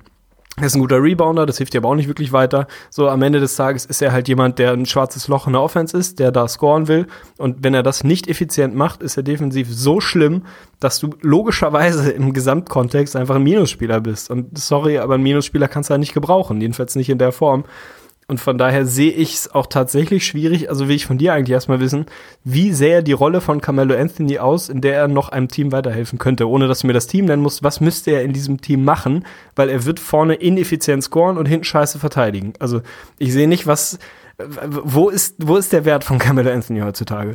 Ja, also für mich ist der Vergleich da so ein bisschen halt so ein Dirk Nowitzki in schlecht tatsächlich, also wirklich, also wirklich so ein jetziger Dirk Nowitzki in schlecht, weil er einfach natürlich einfach den den Schuss nicht mehr hat und das ist ja auch das Thema. Also alle, das ist ja eigentlich das das größte Fragezeichen, was man haben muss. Man guckt Carmelo Anthony an, sieht diesen wunderschönen Wurf. Also wir reden wirklich von von Mechanics à la Bondeur wirklich. Also Chapeau Klack an diese Mechanics von seinem Wurf. Es ist mit der schönste Wurf, den es in der kompletten Liga so gibt und der Mann trifft einfach nicht. Aber woran liegt es? Er hat einfach die Beine nicht mehr unter sich. Da ist einfach nicht mehr genug Dampf auf dem Kessel, um da einfach konstant diesen Wurf immer wieder abzurufen. Ansonsten gibt es keine logische Erklärung, wenn du guckst, wie andere Leute da wirklich Richtung, Richtung Korb pissen und einfach treffen und Mello schafft es nicht. Also das ist einfach so die Sache. Aber er müsste irgendwo natürlich komplett auf der Bank spielen. Dann, wie gesagt, ich sehe ihn inzwischen fast eher als Stretch Fünfer, wo er als ja, guter Rebounder geht inzwischen auch schon fast ein bisschen zu weit für mich. Also ja gut, er ist ein okayer Rebounder meinetwegen, aber ja, es ist eine, eine Spielstilgeschichte. Also Dirk Nowitzki macht es defensiv, glaube ich, auch vor wie man extrem limitiert trotzdem noch okay sein kann. Also gerade bei Switches auf dem Perimeter, da ist dann einfach irgendwann vorbei. Das wird bei Mello jetzt auch nicht mehr viel besser werden, aber die Defense am Mann ist ja auch ein, ein Ding, was bei Mello fast schon underrated war, wie schlecht die war. Also das Einzige, was er irgendwie konnte, ist da halt auch so im Stile von Dirk Nowitzki einfach immer hammerhart Richtung Hand und Ball zu hauen und dann irgendwie zu hoffen, dass du da deinen Strip bekommst, aber das war einfach nur lazy Scheiße. Also Rim Protection gleich Zero, deswegen ist es auch schwierig mit Stretch 5er, also es ist schwer. Also es ist schwer, vor allem jetzt akut was dran zu machen, weil eigentlich müsste er noch jung genug sein, um zu sagen, komm, ich investiere jetzt wirklich nochmal komplett und mache einen kompletten Sommer, arbeite ich nochmal so hart wie noch nie und dann mit einem Körper, der einfach mal ready ist, zumindest nochmal für eine Saison, für zwei Saisons, müsste es funktionieren können. Aber ich sehe jetzt nicht, dass er irgendwo hinwechselt und da jetzt direkt wieder einen positiven Impact haben kann. Wo er hinwechseln könnte, da sind wir dann eher halt wieder vielleicht bei so charmanteren Stories. Also es wird ja jetzt schon darüber geredet, er könnte natürlich zurück zu den Knicks und sagen, komm, ich retire dann da eventuell nach der Saison. Ich meine, die Knicks waren einfach mein Zuhause und ich denke, dass die New York Fans ihn schon auch irgendwie noch gerne sehen würden. Es ist ja eh scheißegal, die Knicks sind am Tanken, schmeißt auch ein Mello dahin, gib ihm seine 20 Shots und dann hat er vielleicht noch mal eine 40, 50 Punkte nach dem Madison Square Garden. Das wäre doch irgendwie eine schöne Geschichte und danach kann er sich verabschieden. Ansonsten im Chaoshaufen der Wizards könnte ich ihn natürlich auch noch super vorstellen. Oh das wäre so eine Geschichte. Oder wie immer einfach zu Greg Popovich und den Spurs. Und dann einfach mal schauen, wie gut ist Popovich wirklich? Kann er aus Carmelo Anthony nochmal wirklich einen Plusspieler machen? Also das fände ich auch nochmal interessant. Also das sind meine, meine drei Destinations. Am charmantesten fände ich, glaube ich, dieses, diese Knicks-Geschichte. Bei den Wizards würde ich es einfach gerne sehen. Also das ist ja, ne, man, man will einfach die, die Welt brennen sehen. Das ist so die Geschichte. Also das wären meine Tipps. Ich wollte gerade sagen, es gibt einfach Leute, die wollen die Welt brennen sehen und da ist Mello zu den Wizards natürlich irgendwie ein logisches Puzzleteil. Die Spurs, not gonna happen, warum sollte Pop sich das antun? Ey, und bitte nicht zu den Lakers. Wenn Carmelo endlich zu den Lakers kommt, dann höre ich auf. Dann höre ich wirklich Niemals. mit allem auf. Ja, also ich glaube, das Problem ist tatsächlich so ein bisschen, ich meine, die Lakers hätten ihn ja nur auch, bevor er bei den Rockets gelandet ist, zumindest versuchen können zu bekommen. Das haben sie offensichtlich nicht, weil sie, glaube ich, auch ganz, ganz gut einschätzen können, dass das nicht die beste Idee ist, wenn du jetzt einem Brandon Ingram, Kyle Kuzma oder sonst wem da noch Minuten wegnimmst, weil Carmelo da jetzt auf einmal wieder rumturnt. Ja, so Thema nix, Feel Good Story wäre es schon irgendwo, wobei ich dann auch wieder eher so an die letzte Kobe-Saison bei den Lakers denke. Bei dir jetzt besonders schön, also weiß ich nicht, bis auf das letzte Spiel, wo er irgendwie nochmal richtig geballert hat und einfach eine wunderschöne Story hatte. Das war schön, das war schön, aber man vergisst ja gern, dass davor 81 Spiele waren, wo die Lakers einfach gruselig waren. Ja, absolut, absolut. Kobe irgendwie jede Nacht um sich rumgeballert hat und irgendwie jungen Leuten da Raum und Entwicklungsmöglichkeit genommen hat. Und das ist für mich auch nochmal so ein Thema also Dirk Nowitzki, ja, der Vergleich ist irgendwo ist er ein bisschen da, aber Dirk ist natürlich jemand, der einfach mit Work Ethic, mit Einstellung, mit Vorbildfunktion, mit sonst was vorne weggeht. Das macht Carmelo nicht. Das ist einfach nicht sein Naturell, sondern er ist, glaube ich, immer noch jemand, der sich als vielleicht potenziell fehlendes Puzzleteil eines Contenders sieht. Also ich glaube auch noch nicht, dass er so weit ist im Kopf zu sagen, okay, meine Karriere ist jetzt mehr oder weniger durch, ich mache jetzt noch mal ein, zwei Jahre Schaulaufen und dann bin ich raus und dann nehme ich halt so ein Feel-Good-Ding zurück, gehe vielleicht nochmal zu den Nuggets oder was weiß ich, zu den, zu den Knicks und macht da so einen auf Grüß August. Ich glaube, dass er immer noch glaubt, dass er richtig guten Basketball im Tank hat, individuell, und dass er jedem Team noch helfen kann, Ring zu gewinnen. Und da ist für mich eben genau die Grenze. Das kann er in meiner Welt, kann er das nicht mehr. Ich sehe kein Top-Team, also kein vermeintliches Top-Team irgendwie in der Position zu sagen, boah, wir sind wirklich nur einen Carmelo Anthony entfernt, jetzt wirklich nochmal einen Schritt, einen Schritt besser zu sein. Sehe ich einfach nicht. Von daher würde es mich nicht schockieren, wenn das eine schwierige Veranstaltung wird, für ihn nochmal ein Zuhause zu finden und es am Ende des Tages auf, keine Ahnung, die Sacramento Kings oder die Phoenix Suns hinausläuft, die dann da nochmal irgendwie warum auch immer irgendwie so, so eine dumm sind selbst fahren. die Kings nicht, ohne Scheiß. Das sollte man meinen. Also, ich weiß nicht, ich tue mir einfach schwer, für Melo noch einen Platz in dieser Liga zu finden. Er taugt nicht wirklich als Vorbild. Sportlich ist da einfach nicht mehr viel zu holen. Ja, also gute Teams brauchen ihn nicht. Schlechte Teams haben in der Regel junge Leute, die da diese Würfe besser investieren sollten als in Carmelo Anthony. Und dann wird's für mich schon, schon relativ schnell, relativ dünn. Wahrscheinlich wird er irgendwo unterkommen und es wird das gleiche in Grün nochmal passieren. Ich fürchte einfach qualitativ plus Basketball sollten wir von Carmelo Anthony nicht mehr erwarten. Und das ist einfach äh, schwierig, weil ich mag den Typ derbe. So, es ist ein geiler, geiler Buffer und unfassbar schöner Wurf und so weiter und so fort. Ich wünsche mir, es wäre anders, aber man hat das letztes Jahr schon in einer größeren Sample Size gesehen, dass es schwierig werden könnte. Dieses Jahr, die ersten zehn Spiele, die er da gemacht hat, haben jetzt eigentlich nichts anderes gemacht, als das zu bestätigen, was man letztes Jahr auch schon gesehen hat. Jetzt kann man natürlich sagen, das war alles nicht real und es lag nur an der, an der Situation und eigentlich hat er noch, aber wahrscheinlicher im Moment finde ich, dass er halt einfach nicht mehr hat. Ja, er hat, lass ihn, lass ihn bitte, er hat, das ist wirklich so, nee, es ist aber auch nur zu seiner, zu seiner Verteidigung.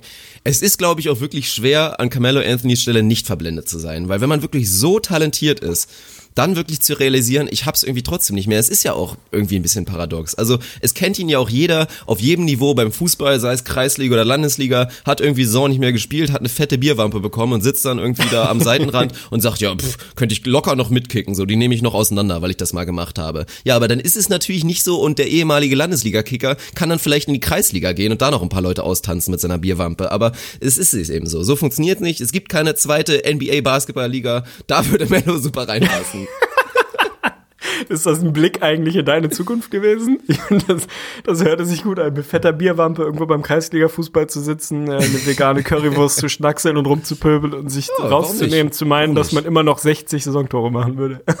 Würde ich wahrscheinlich auch, würde ich wahrscheinlich. Ja, wahrscheinlich ich bin tatsächlich, also im, im Fußballkontext wäre ich mindestens genauso verblendet wie Mello, das stimmt. Ja, würde ich unterschreiben. Sehr stabil. Ich äh, würde für eine kurze Pinkelpause plädieren und dann dich auf den heißen äh, Boah, ich bin so Stuhl setzen dehydriert, ich und dich piss ein wahrscheinlich nie wieder, Alter. Okay, äh, dann werde ich das für dich mit übernehmen. Du kannst dir überlegen, ob du jetzt ein bisschen was aus deinem Leben erzählst oder ob wir kurz pausieren. Und dann geht's für dich auf jeden Fall auf den, auf den Quizstuhl. Also stell dir vor, ich bin Günther Jauch und ich bin gleich wieder da, mein Lieber. Ich fühle mich, Scheiße, verkackt. Nochmal. ich fühl mich gut, fühl mich smooth, denn ich chill. Heute mit der Crew und wir tun, was ich will, kein Stress. Oh yeah. Alles cool und gechillt, Rap, Rap. Oh yeah. Mit viel Glut auf dem Grill, ey Leute. Heute gebe ich keinen Fake auf die Facebook, die. Yo, da sind wir wieder. Arne hat sich frisch ausgepisst. Kurze Shoutouts gehen natürlich auch raus an, an den guten alten Krügo für seinen musikalischen Beitrag hier in dem Podcast. Und das ist ein ganz gutes Stichwort, weil musikalischer Beitrag, auch wenn ich bei YouTube nicht viel gemacht habe, habe ich zumindest behind the scenes schon mal äh, ein bisschen weitergearbeitet, weil zum verspäteten, inzwischen sehr verspäteten 20k Special, das durfte ich ja vor kurzem feiern, auch nochmal Shoutouts an alle meine YouTube-Abonnenten, habe ich ja versprochen, dass es demnächst auch wieder einen musikalischen Beitrag von mir gibt. Tatsächlich. Und ja, also ein Foto, was da gerade in der Ins-Gesicht von Staudemeyer Gruppe kursiert, ist schon so, so ein leichter Spoiler, was da vielleicht thematisch abgerissen wird. Also da könnt ihr euch schon mal drauf freuen. Aber jetzt, nach dem großen Downer und der kleinen Pause, wollen wir uns natürlich wieder nach oben holen. Und das machen wir mit einer ganz besonderen Quizrubrik. Du hast es, glaube ich, schon geteasert und weil ich jetzt schon wieder leicht außer Atem bin tatsächlich, überlasse ich dir auch einfach die Einleitung. Ja, ich habe es schon angekündigt am Anfang des Podcasts, falls ihr euch erinnert. Wir haben mittlerweile, glaube ich, sechs Gaming-Rubriken über die Jahre so erfunden. Vielleicht sind es auch ein paar mehr. Ich habe mir heute auf jeden Fall das Recht rausgenommen, nicht eine Rubrik in fünf Fragen vorzubereiten, sondern fünf verschiedene Rubriken zu jeweils einer Frage, damit ihr auch alle nochmal wieder mitkriegt, wie geil diese Rubriken eigentlich sind, damit wir selber auch nochmal wieder mitkriegen, welche es eigentlich gibt. Weil das geht mir auf jeden Fall immer so, dass ich denke, okay, ich will eine Rubrik vorbereiten. Welche haben wir nochmal? Boah, ich habe es vergessen. Es gab doch noch irgendwas. Also es ist auf jeden Fall so ein stetiges Auf und Ab. Von daher habe habe ich einen Querschnitt unserer, äh, unserer Gaming-Rubriken vorbereitet und habe fünf Fragen für dich mit im Repertoire, von denen du hoffentlich mindestens drei richtig beantwortest, damit du die magischen 500 knackst. Ich bin gespannt. Wir werden durch Fakt oder Fiktion reiten. Das Kuckuckskind ist am Start. Konfusion und Konklusion. Es gibt Wer bin ich? Und zum Abschluss, falls ich hoffe, ja, also sage ich dir jetzt schon mal vorab, ich hoffe, meine Planung geht so ein bisschen dahin, dass du zwei und zwei nach den ersten vier bist und dass dann über den Wolken als 50-50 Over-Under-Rubrik tatsächlich dann die Stichfrage ist. Ich bin gespannt. Also werden wir Ja, mal schauen, ob gut. du da mithalten kannst. Klingt auf jeden Fall unnormal geil, ey, boah geil. Und jetzt machen wir einfach mal weiter. Was soll ich, äh, was soll ich für einen Einspieler machen zuerst? Womit fangen wir an? Drück mal bitte auf den Einspieler für Fakt oder Fiktion, denn damit wird es losgehen. Weißt du, was du bist? Lügen tust du. Das bist du. Fakt oder Fiktion? Wundervoll. Ich habe mich jedes Mal gefragt, als du diesen Einspieler gemacht hast, ob du eigentlich eine echte Tür auf und zu gemacht hast oder ob du so eine einen Soundfile Tür, ja. genommen hast. Ja, Oh, nee, ist eine echte Tür. Das ist, das ist so true. Das ist wirklich so real hier. Also Fakt oder Fiktion. Ihr werdet es euch denken können. Ich werde Dirk gleich eine Aufgabe, eine Aussage, was auch immer stellen. Seine Aufgabe ist es mir zu sagen, ist es Fakt, also stimmt es oder ist es Fiktion, also stimmt es nicht. Denkbar simples Setup. Die Frage hat es dafür ein bisschen in sich. Und zwar drehen wir uns rund um das Thema Three Points oder Three Point Makes diese Saison, denn das haben die meisten mitbekommen, die viele Spiele geguckt haben. Die Teams ballern, es gibt insbesondere ein Team im Osten, was ballert, also die Leute haben Bock zu ballern und lassen das Ding fliegen von draußen, wie der Trend die letzten Jahre eben schon so ist. Von daher ist meine Aussage für dich, Fakt oder Fiktion, Brooke Lopez und Chris Middleton haben diese Saison zusammen mehr Dreier getroffen als Stephen Curry und Clay Thompson. Fakt oder Fiktion? Das ist eine spannende Geschichte. Also natürlich denkt man vor allen Dingen an Brook Lopez gerade, was die Dreier-Makes angeht, weil er jetzt ja zwei so, zwei oder ich glaube schon drei, so richtige Ausrasternächte hatte. Die eine, wo er wirklich sieben aus, keine Ahnung, 13 gegangen ist und er wirklich deep, deep, deep Threes gegeben hat. Also wirklich auch nochmal Shoutouts an Brook Lopez. Ich bin froh, dass ich es richtig prognostiziert habe und von Anfang an der Meinung war, dass er ein optimaler Fit ist bei den Bucks. Grüße an Julian Koch. Exkurs zu machen. Ja, ich wollte gerade sagen, also that comment aged well, Julian. Also wirklich, den müssen wir nochmal rausholen. Zum Glück haben es nicht so viele gesehen, weil es nur unsere private Fantasy-Gruppe war. Aber naja. Nee, es ist einfach, also jetzt muss ich nochmal kurz einen Exkurs machen. Nicht nur das Spacing, was er wirklich gibt. Brook Lopez war schon immer ein unterschätzter Rim Protector. Da ist er nach wie vor überdurchschnittlich, auch wenn er schon ein bisschen ins Alter gekommen ist. Und wie gesagt, seine dahinschwindenden Rebound-Qualitäten, auch wenn die immer so ein bisschen überbewertet waren, das war nie so schlimm, wie es auf den Zahlen jetzt rein von den Counting-Rebounds wirklich aussah. Da hat er einfach einen Janis Antetokounmpo daneben. Ja, dann musst du halt nicht rebounden. So simpel ist die Geschichte. Also wunderschöne Geschichte.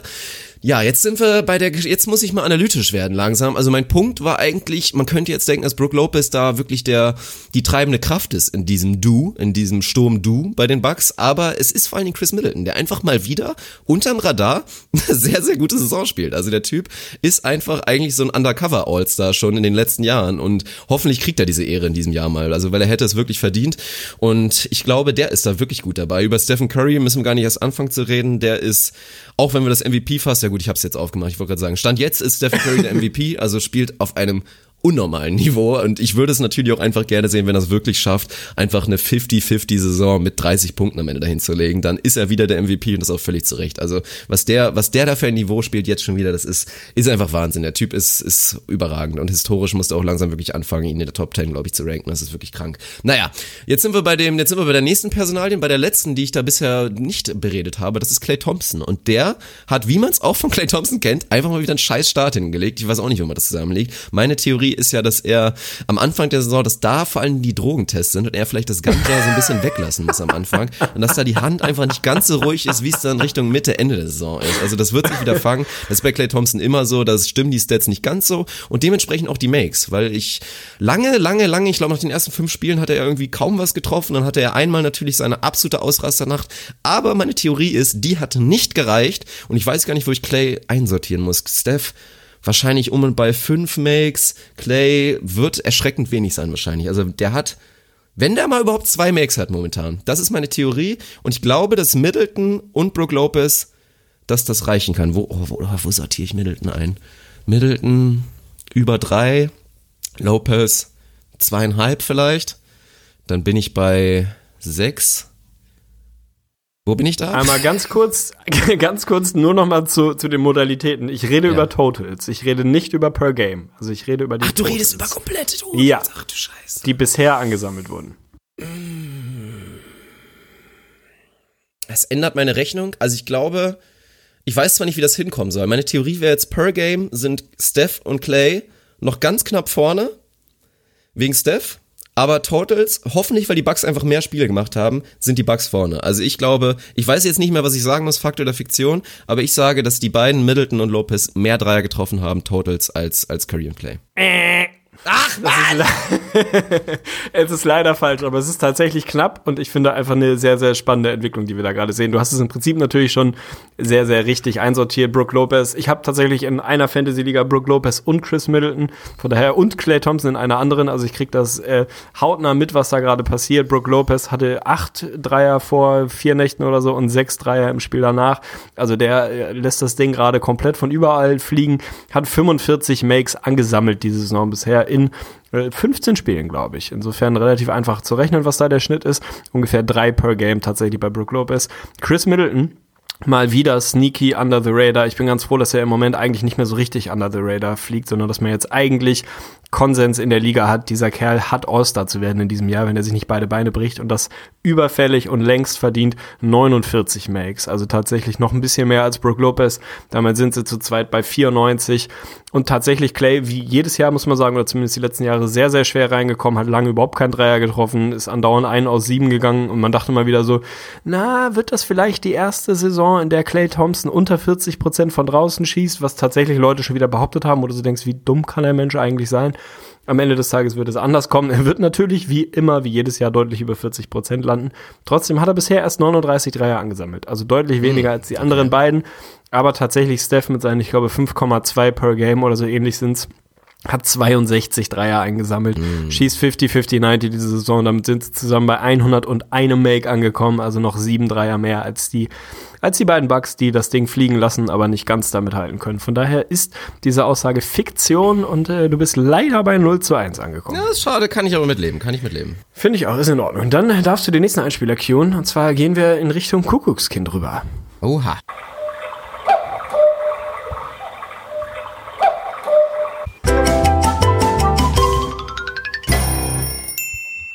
Kuckuckskind. Also erstmal finde ich überragend, wie tatsächlich die, das Qualitätsniveau von meinen Einspielern zu deinen einfach eine völlig andere Liga ist. Du könntest einfach die Einspieler irgendwem auf der Straße vorspielen und sagen, okay, du musst nur zuordnen, wer von den beiden kann das ein bisschen und wer von den beiden überhaupt nicht. Und es ist so eindeutig zuzuordnen, dass ich mich nur irgendwo an irgendeinen scheiß Soundfall geklammert habe, weil mehr geht leider nicht in meinem Körper. Naja, Kuckuckskind auf jeden Fall. Wie der Name schon sagt, suchen wir ein Kuckuckskind. Das kann ein Spieler sein, das kann ein Team sein, hängt immer von der Aufgabenstellung ab. Ich präsentiere dir gleich fünf Antworten auf eine von mir definierte Frage. Vier davon sind tatsächlich richtig und gehören da rein und eine, ein Näher, was auch immer, gehört nicht rein, ist also das Kuckuckskind, was sich eingeschlichen hat. Deine Aufgabe, das Kuckuckskind zu finden und mir sagen, wer ist es, welches Team, welcher Spieler ist es, wer ist das Kuckuckskind. Ist denkbar simpel. Wir reden über Teams, das kann ich dir schon mal vorab mitgeben, und zwar suchen wir die fünf Teams, die bisher die höchste Pace der Liga spielen.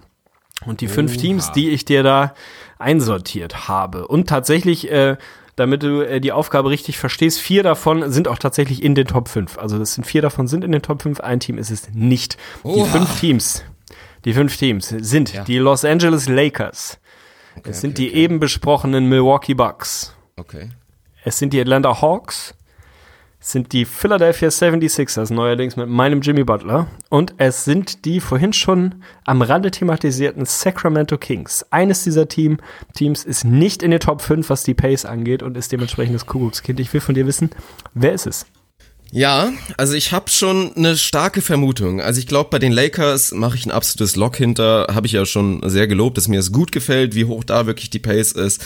Bei den Hawks, das ist, glaube ich, jetzt so ein bisschen, da könnte man vielleicht erst denken, wenn man nicht so viel Hawks geguckt hat, aber die spielen auch eine absolut frenetische Pace. Also würde mich nicht wundern, wenn die da irgendwie ganz oben mit dabei wären, rein statistisch gesehen. Also gerade vom Trey Young natürlich angeschoben, aber auch übrigens Jeremy Lin, Shoutout, der beweist auch übrigens gerade mal wieder, dass er einfach ein überdurchschnittlicher Point Guard ist. Und wenn er von der Bank kommt, vielleicht der beste Backup Point Guard der Liga ist. Also da hoffe ich auch, dass der dann Richtung Trade Deadline seine neue Destination bekommt und dann hoffentlich Playoff Basketball wieder spielen darf. Also wollte ich nur mal ein kurzes Shoutout verteilen.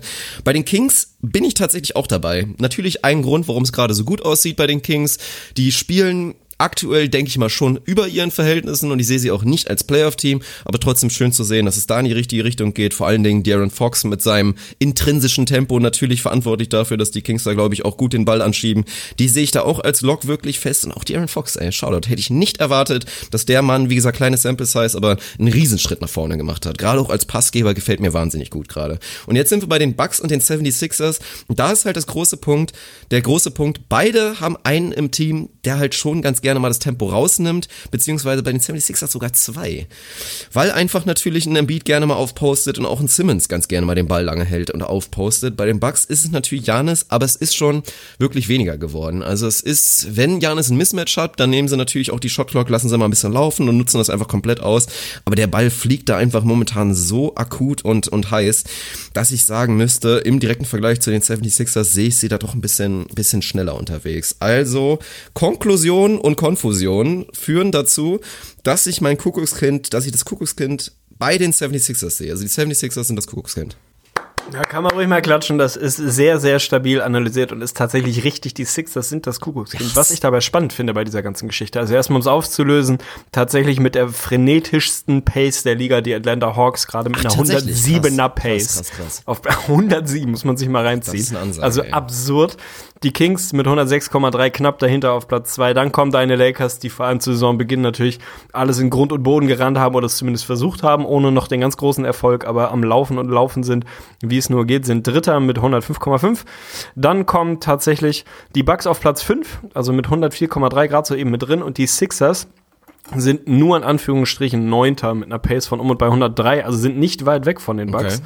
Und was ich daran eigentlich so spannend finde, weswegen ich es auch mit reingenommen habe, die, Ba- die Sixers letztes Jahr tatsächlich Vierter ligaweit gewesen, also waren relativ schnell unterwegs, Okay, krass, obwohl sie krass, zwei krass. Jungs haben, die eigentlich natürlich gerne auch mal ein bisschen das Tempo rausnehmen, gerade Joel Embiid am Block einfach mal ein bisschen arbeitet, ein bisschen Tempo rausnimmt und so weiter und so fort. Tatsächlich interessant, der letztjährige Platz 4, den die Sixers hatten mit einer Pace von 100,9, wäre dieses Jahr 18. Also auch darüber hat man immer mal wieder gelesen. Die Pace ist nochmal brachial hochgegangen. Das wird sich auch wieder ein bisschen einpendeln, kann man mal von ausgehen. Aber dieser Trend, dass das Game schneller und schneller und schneller wird, der bleibt nach wie vor so. Es gibt irgendwie eine Handvoll Teams gerade, die eine Pace von unter 100 Possession spielen. Das war im letzten Jahr auch so, aber in der Spitze ist es nochmal radikal nach oben gegangen. Also das ist schon spektakulär. Von daher hast du das richtig erkannt, das Kuckuckskind waren die Sixers und du gleichst damit aus zum 1-1. Hervorragend. Das ist wichtig und ich bin gespannt, was jetzt kommt. Weil du es eben schon angesprochen hast, kommt jetzt Konfusion und Konklusion. Insofern würde ich dir empfehlen, diesen Punkt zu holen. ich hab's, ich hab, ich hoffe, also ich habe es versucht, machbar. Es ist schwer, aber ich habe versucht, es machbar zu machen, weil es unfassbar schwierig ist. Ich werde gleich nach dem Einspieler erklären. Du kannst hier einen Zettel und Stift suchen, die Hörer, die mitraten wollen, auch. Da empfiehlt sich auf jeden Fall ein Stift oder irgendwas zum Schreiben. Konfusion und Konklusion. Nenn mir die fünf besten NBA-Podcasts. Was? Äh, Ich, ich weiß es nicht. Bill Simmons, äh, Zach Lowe, ins Gesicht von Staudemeyer? Ich weiß es nicht. Sag es. Konfusion und Konklusion. Es ist ein absolutes Highlight und es ist wirklich trist, weil in dem direkten Vergleich für mich der beste Einspieler Konfusion und Konklusion mein scheiß Kuckuckskind-Geier noch viel dramatischer abfällt.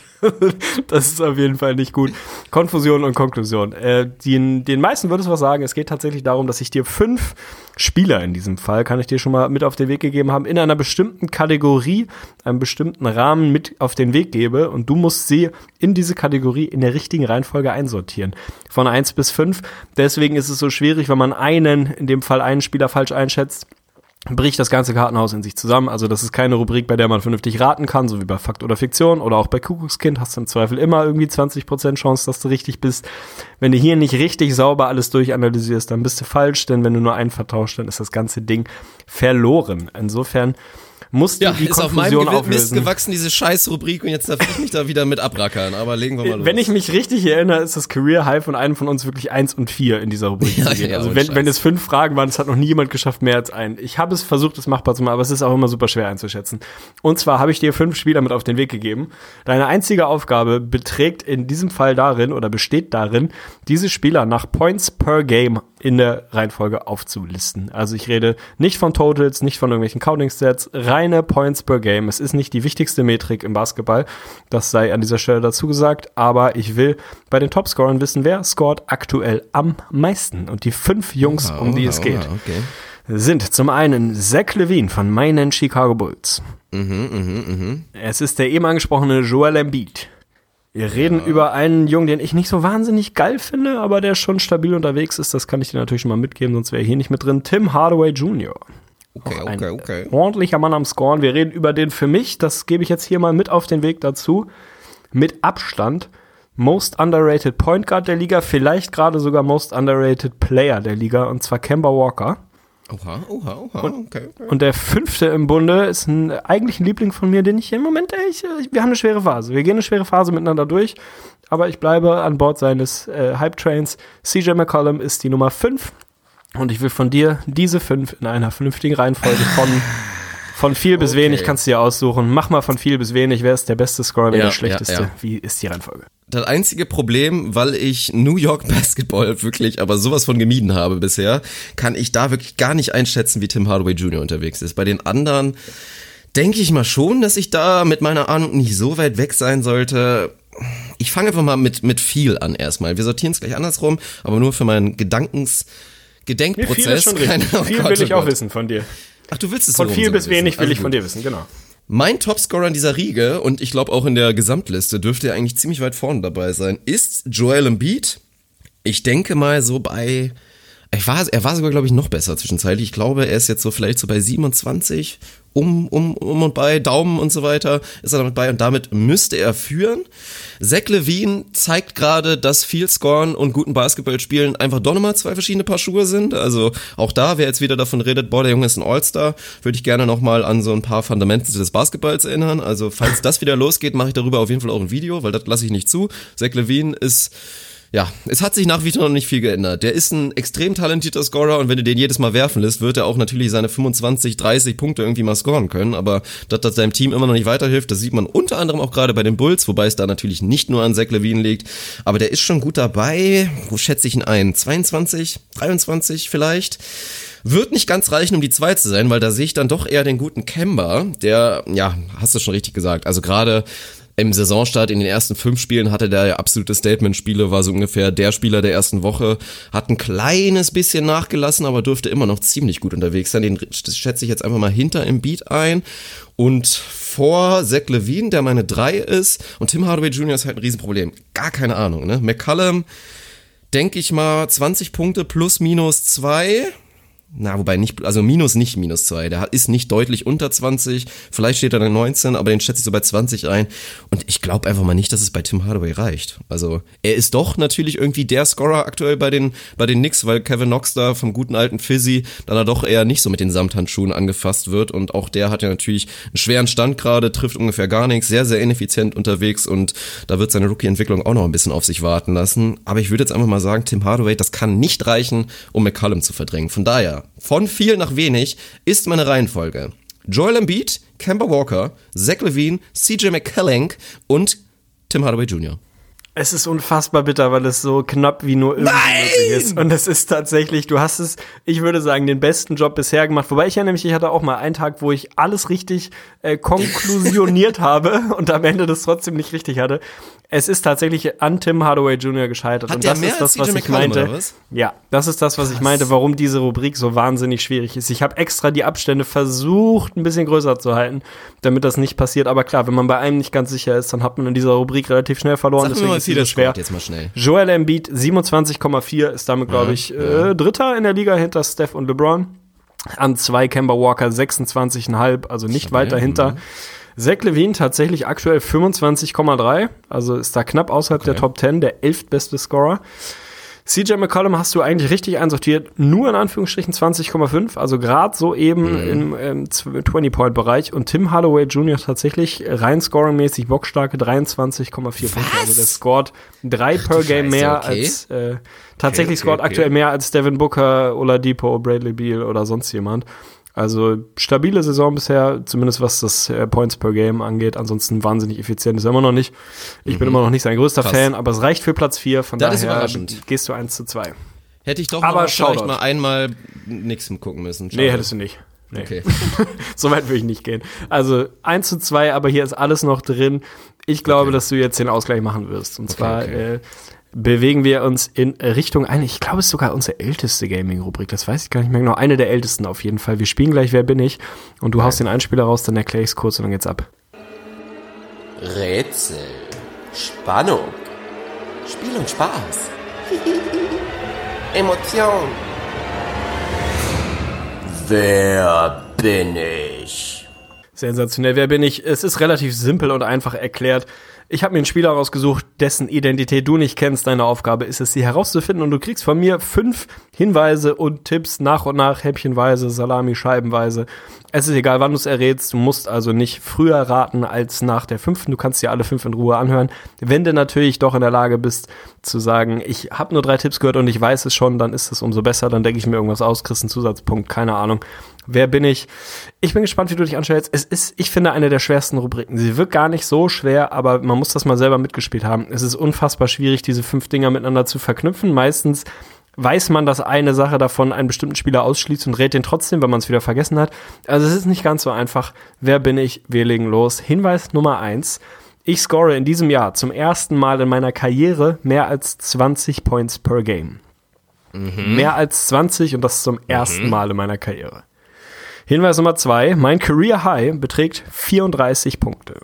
Okay, also moderat, so würde ich sagen. Okay. Genau. Dritter Hinweis, ich wurde in der letzten Saison getradet und spiele gerade für mein viertes Team. Ach du meine Güte, okay. Vierter Hinweis, jetzt gehen wir ins Privatleben, was immer wahnsinnig weiterhilft. Channing mhm. Fry ist mein Cousin und ich habe schon mal mit ihm zusammengespielt. Jetzt wird es sehr interessant. Channing Fry ist mein Cousin und ich habe schon mal mit ihm zusammengespielt. Okay. Fünfter und letzter Hinweis. Meine fünf Geschwister heißen Tyler, TJ, Terry, Tori und Teja. Aha, okay, okay, okay. Da habe ich eine ganz heiße Vermutung. Also, ja, der letzte, der letzte war noch mal gut. Der letzte war noch mal gut. Also ich war bei das erste Mal über 20 Punkte und weil du ja auch so ein Fan von ihm bist, hatte ich direkt an Josh Richardson gedacht, der tatsächlich über 20 Punkte ist. Das weiß Liebe ich. Liebe den Mann.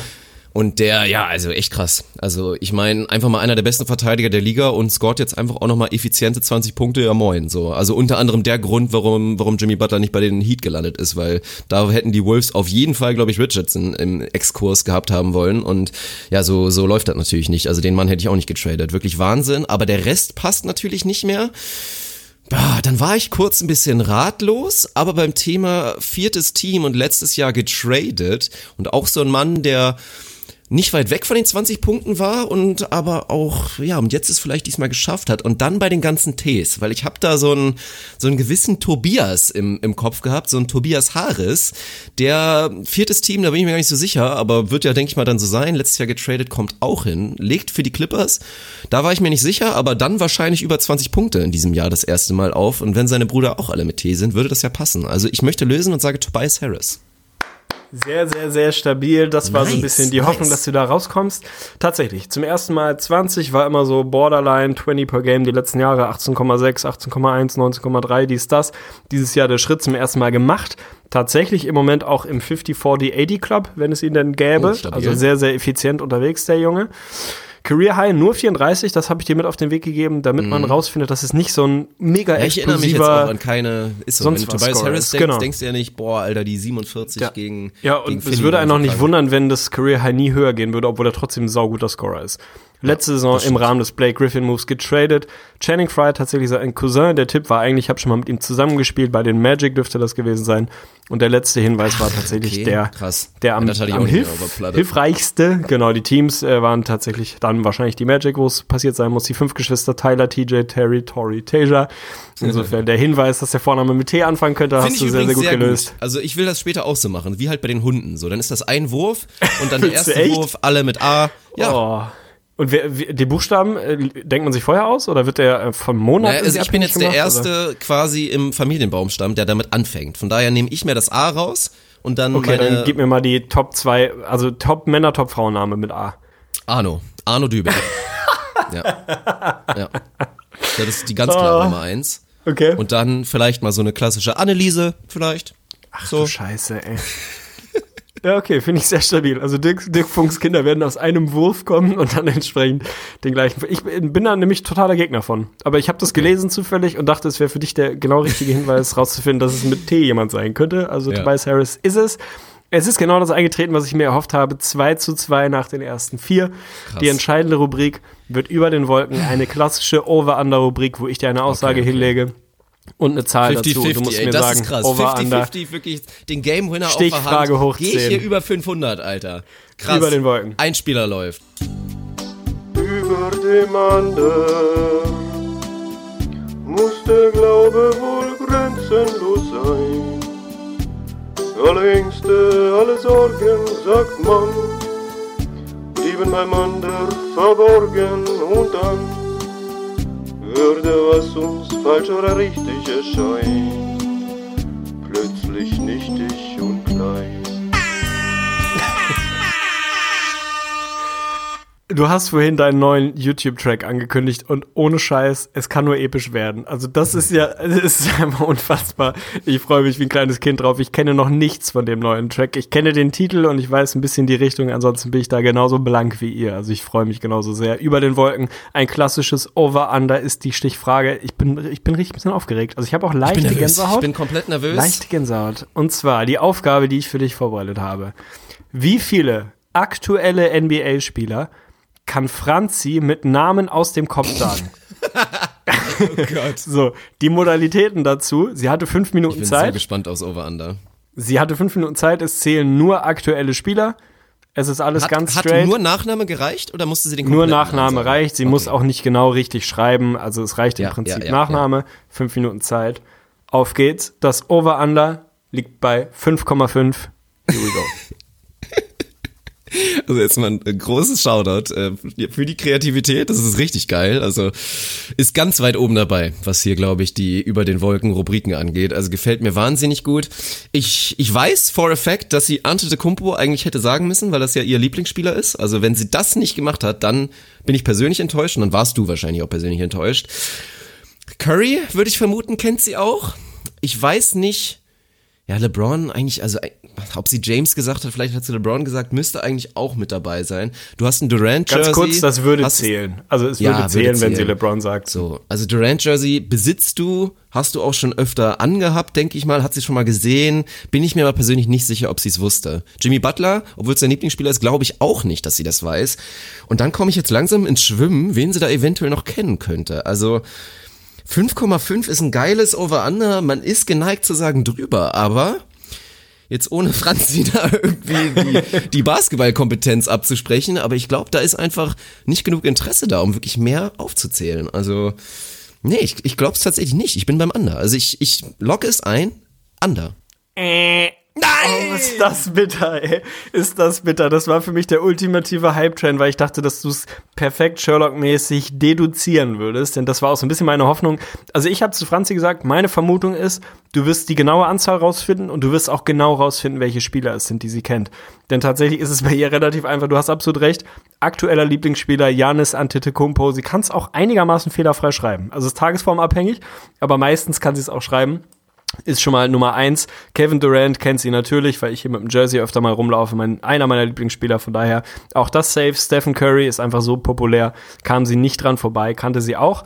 LeBron hat schon eine ganze Weile gedauert, tatsächlich, bis sie auf äh, LeBron James gekommen ist. Irgendwie, weiß ich auch nicht, war dann doch schwerer rauszuholen. Ja, da Tatsächlich, gedacht, da- dann ist, dann ist vorbei. Da, Da hast du einen kleinen, das- das kleinen. Denkfehler gemacht und das war meine Hoffnung. Dirk Nowitzki, selbstverständlich Ach, kennt sie Dirk Nowitzki. Scheiße. Oh ja, Also das war die fünf. Oh nein. Da war ich mir sicher, dass du auf fünf auf jeden Fall kommst. Nämlich diese fünf hatte ich eigentlich eingerankt, Ja. als die traust du ihr zu. Nowitzki Du hast offensichtlich gedacht, vergessen, dass sie vor Janis Antetokounmpo einen anderen Lieblingsspieler hatte. Und das habe ich dir auch schon mehrfach erzählt, Oh, das habe hab ich auch schon im. Podcast erzählt. Es war Serge Ibaka, weil sie Ach, ja irgendwann ja mal nein. gehört hatte und dachte, Oh der Mann nein, heißt ja. Sir Chewbacca, als wäre er ein adliger Mm. Wookie. Also Ibaka war dann tatsächlich der Sechste. Sie hatten noch einen Kobe reingestreut, der natürlich nicht gezählt hat, Ja. weil er einfach nicht mehr aktiv ist. Aber es sind tatsächlich glatte sechs Jungs, die sie mit Namen nennen konnte. Von daher leider, leider, leider falsch. Aber trotzdem eine Ja. schöne Quiznummer. Leider verloren, aber maximale Shoutouts gehen an Franzi auf jeden Fall raus. Und natürlich an dich für die, für die akribische Vorbereitung dieser schönen Rubriken. Eine schöne runde Geschichte, dass jetzt alle neuen Hörer wird es aktuell wahrscheinlich nicht geben, aber alle neueren Hörer, die vielleicht erst seit der Offseason dabei sind, haben jetzt mal alle unsere, es sind ja noch nicht mal alle, glaube ich. Ich glaube, irgendeine haben wir noch irgendwo verborgen. NBA-Quartett gibt's noch, ja. Ja, genau. Also unsere ganzen Gaming-Rubriken, die es natürlich jetzt bei hoffentlich wieder regelmäßigen Podcasts auch regelmäßig wieder geben wird. Das nächste Mal dann wahrscheinlich wieder nur eine Sache mit fünf verschiedenen Geschichten, aber das war jetzt eigentlich eine perfektere Geschichte, nur leider verkackt, aber sehr, sehr schön. Danke dafür. Das gehört dazu, man kann nicht immer über 500 gehen. Du hast trotzdem einen sehr, sehr stabilen analytischen Job gemacht, würde ich sagen. Hat großen Spaß gemacht, bin äh, froh, bin richtig hyped. Also ich bin krank, ich ja. habe es vorhin angekündigt, ich habe echt solides Flu-Game, wäre eigentlich auf einer Messe dieses Wochenende, liegt jetzt flach zu Hause, zwei Tage das Haus nicht verlassen. Aber habe mich wie ein kleines Kind auf den Podcast gefreut und ich wurde nicht enttäuscht, kann ich dir mitgeben. Ich bin richtig gehypt, ich bin richtig emotional berührt. Ja, so ist das. Also ich glaube, der, der Rost wurde wirklich abgelegt. Ich, find, ich glaube, wir sind wieder da. Also gerade hinten raus haben wir da wirklich die Form wieder gefunden und so geht es natürlich weiter. Also unsere Hörer und auch ich hoffen jetzt einfach mal, dass du noch ein bisschen länger krank bleibst und wir vielleicht irgendwie so am Montag, Dienstag irgendwie einfach direkt nochmal nachlegen. Das wäre doch irgendwie eine schöne Geschichte. Also nee, so viel dazu. Wir sind zu alt und zu erfahren, um jetzt irgendwelche dummen Versprechen rauszuhauen, die man dann im Zweifel eh wieder nicht hält, weil es halt einfach unberechenbar ist nach wie vor mit Arnes Arbeitssituation. Jetzt zu sagen, wir machen jetzt wieder zweimal die Woche. Wir versprechen einfach nach wie vor, dass wir so viel machen wie möglich. Ist jetzt nicht so, dass wir ständig Optionen gehabt hätten aufzunehmen und dann einfach gesagt haben, nee, wir haben keinen Bock. Das war tatsächlich nicht einmal der Fall. Kam einfach mal was dazwischen und so ist es. Also es wird definitiv mehr kommen als in den letzten zwei Monaten oder drei Monaten. Das können wir, glaube ich, wirklich versprechen. Mehr sagen wir einfach mal nicht. Aber auf jeden Fall danke für die ganze Geduld. Wir verstehen alle, die ein bisschen sauer waren, aber wir freuen uns viel mehr, wenn jetzt einfach wieder der Hype ist, dass eine, mal wieder eine Episode kam. Also ich hoffe, euch hat's gefallen und ansonsten nochmal den kurzen Reminder und einfach nochmal eine kurze Lebensphilosophie. Vögli, wenn möglich. oh Gott. Oh, Hilfe, ich gehe kaputt hinten raus, ey. Ach ja, was soll das, was soll ich dazu sagen? Binde ab das Ding. Ich wünsche mir, dass das jetzt immer so der Signature letzte Satz unseres Podcasts wird. Vögli, wenn möglich. Die größten Shoutouts gehen raus, mein Lieber. Ich wünsche dir was und hat mich, äh, hat mich sehr, äh, sehr glücklich gemacht. Es war eine schöne, schöne, äh, Nummer. Geil, runde Nummer. Also macht's gut, haut rein.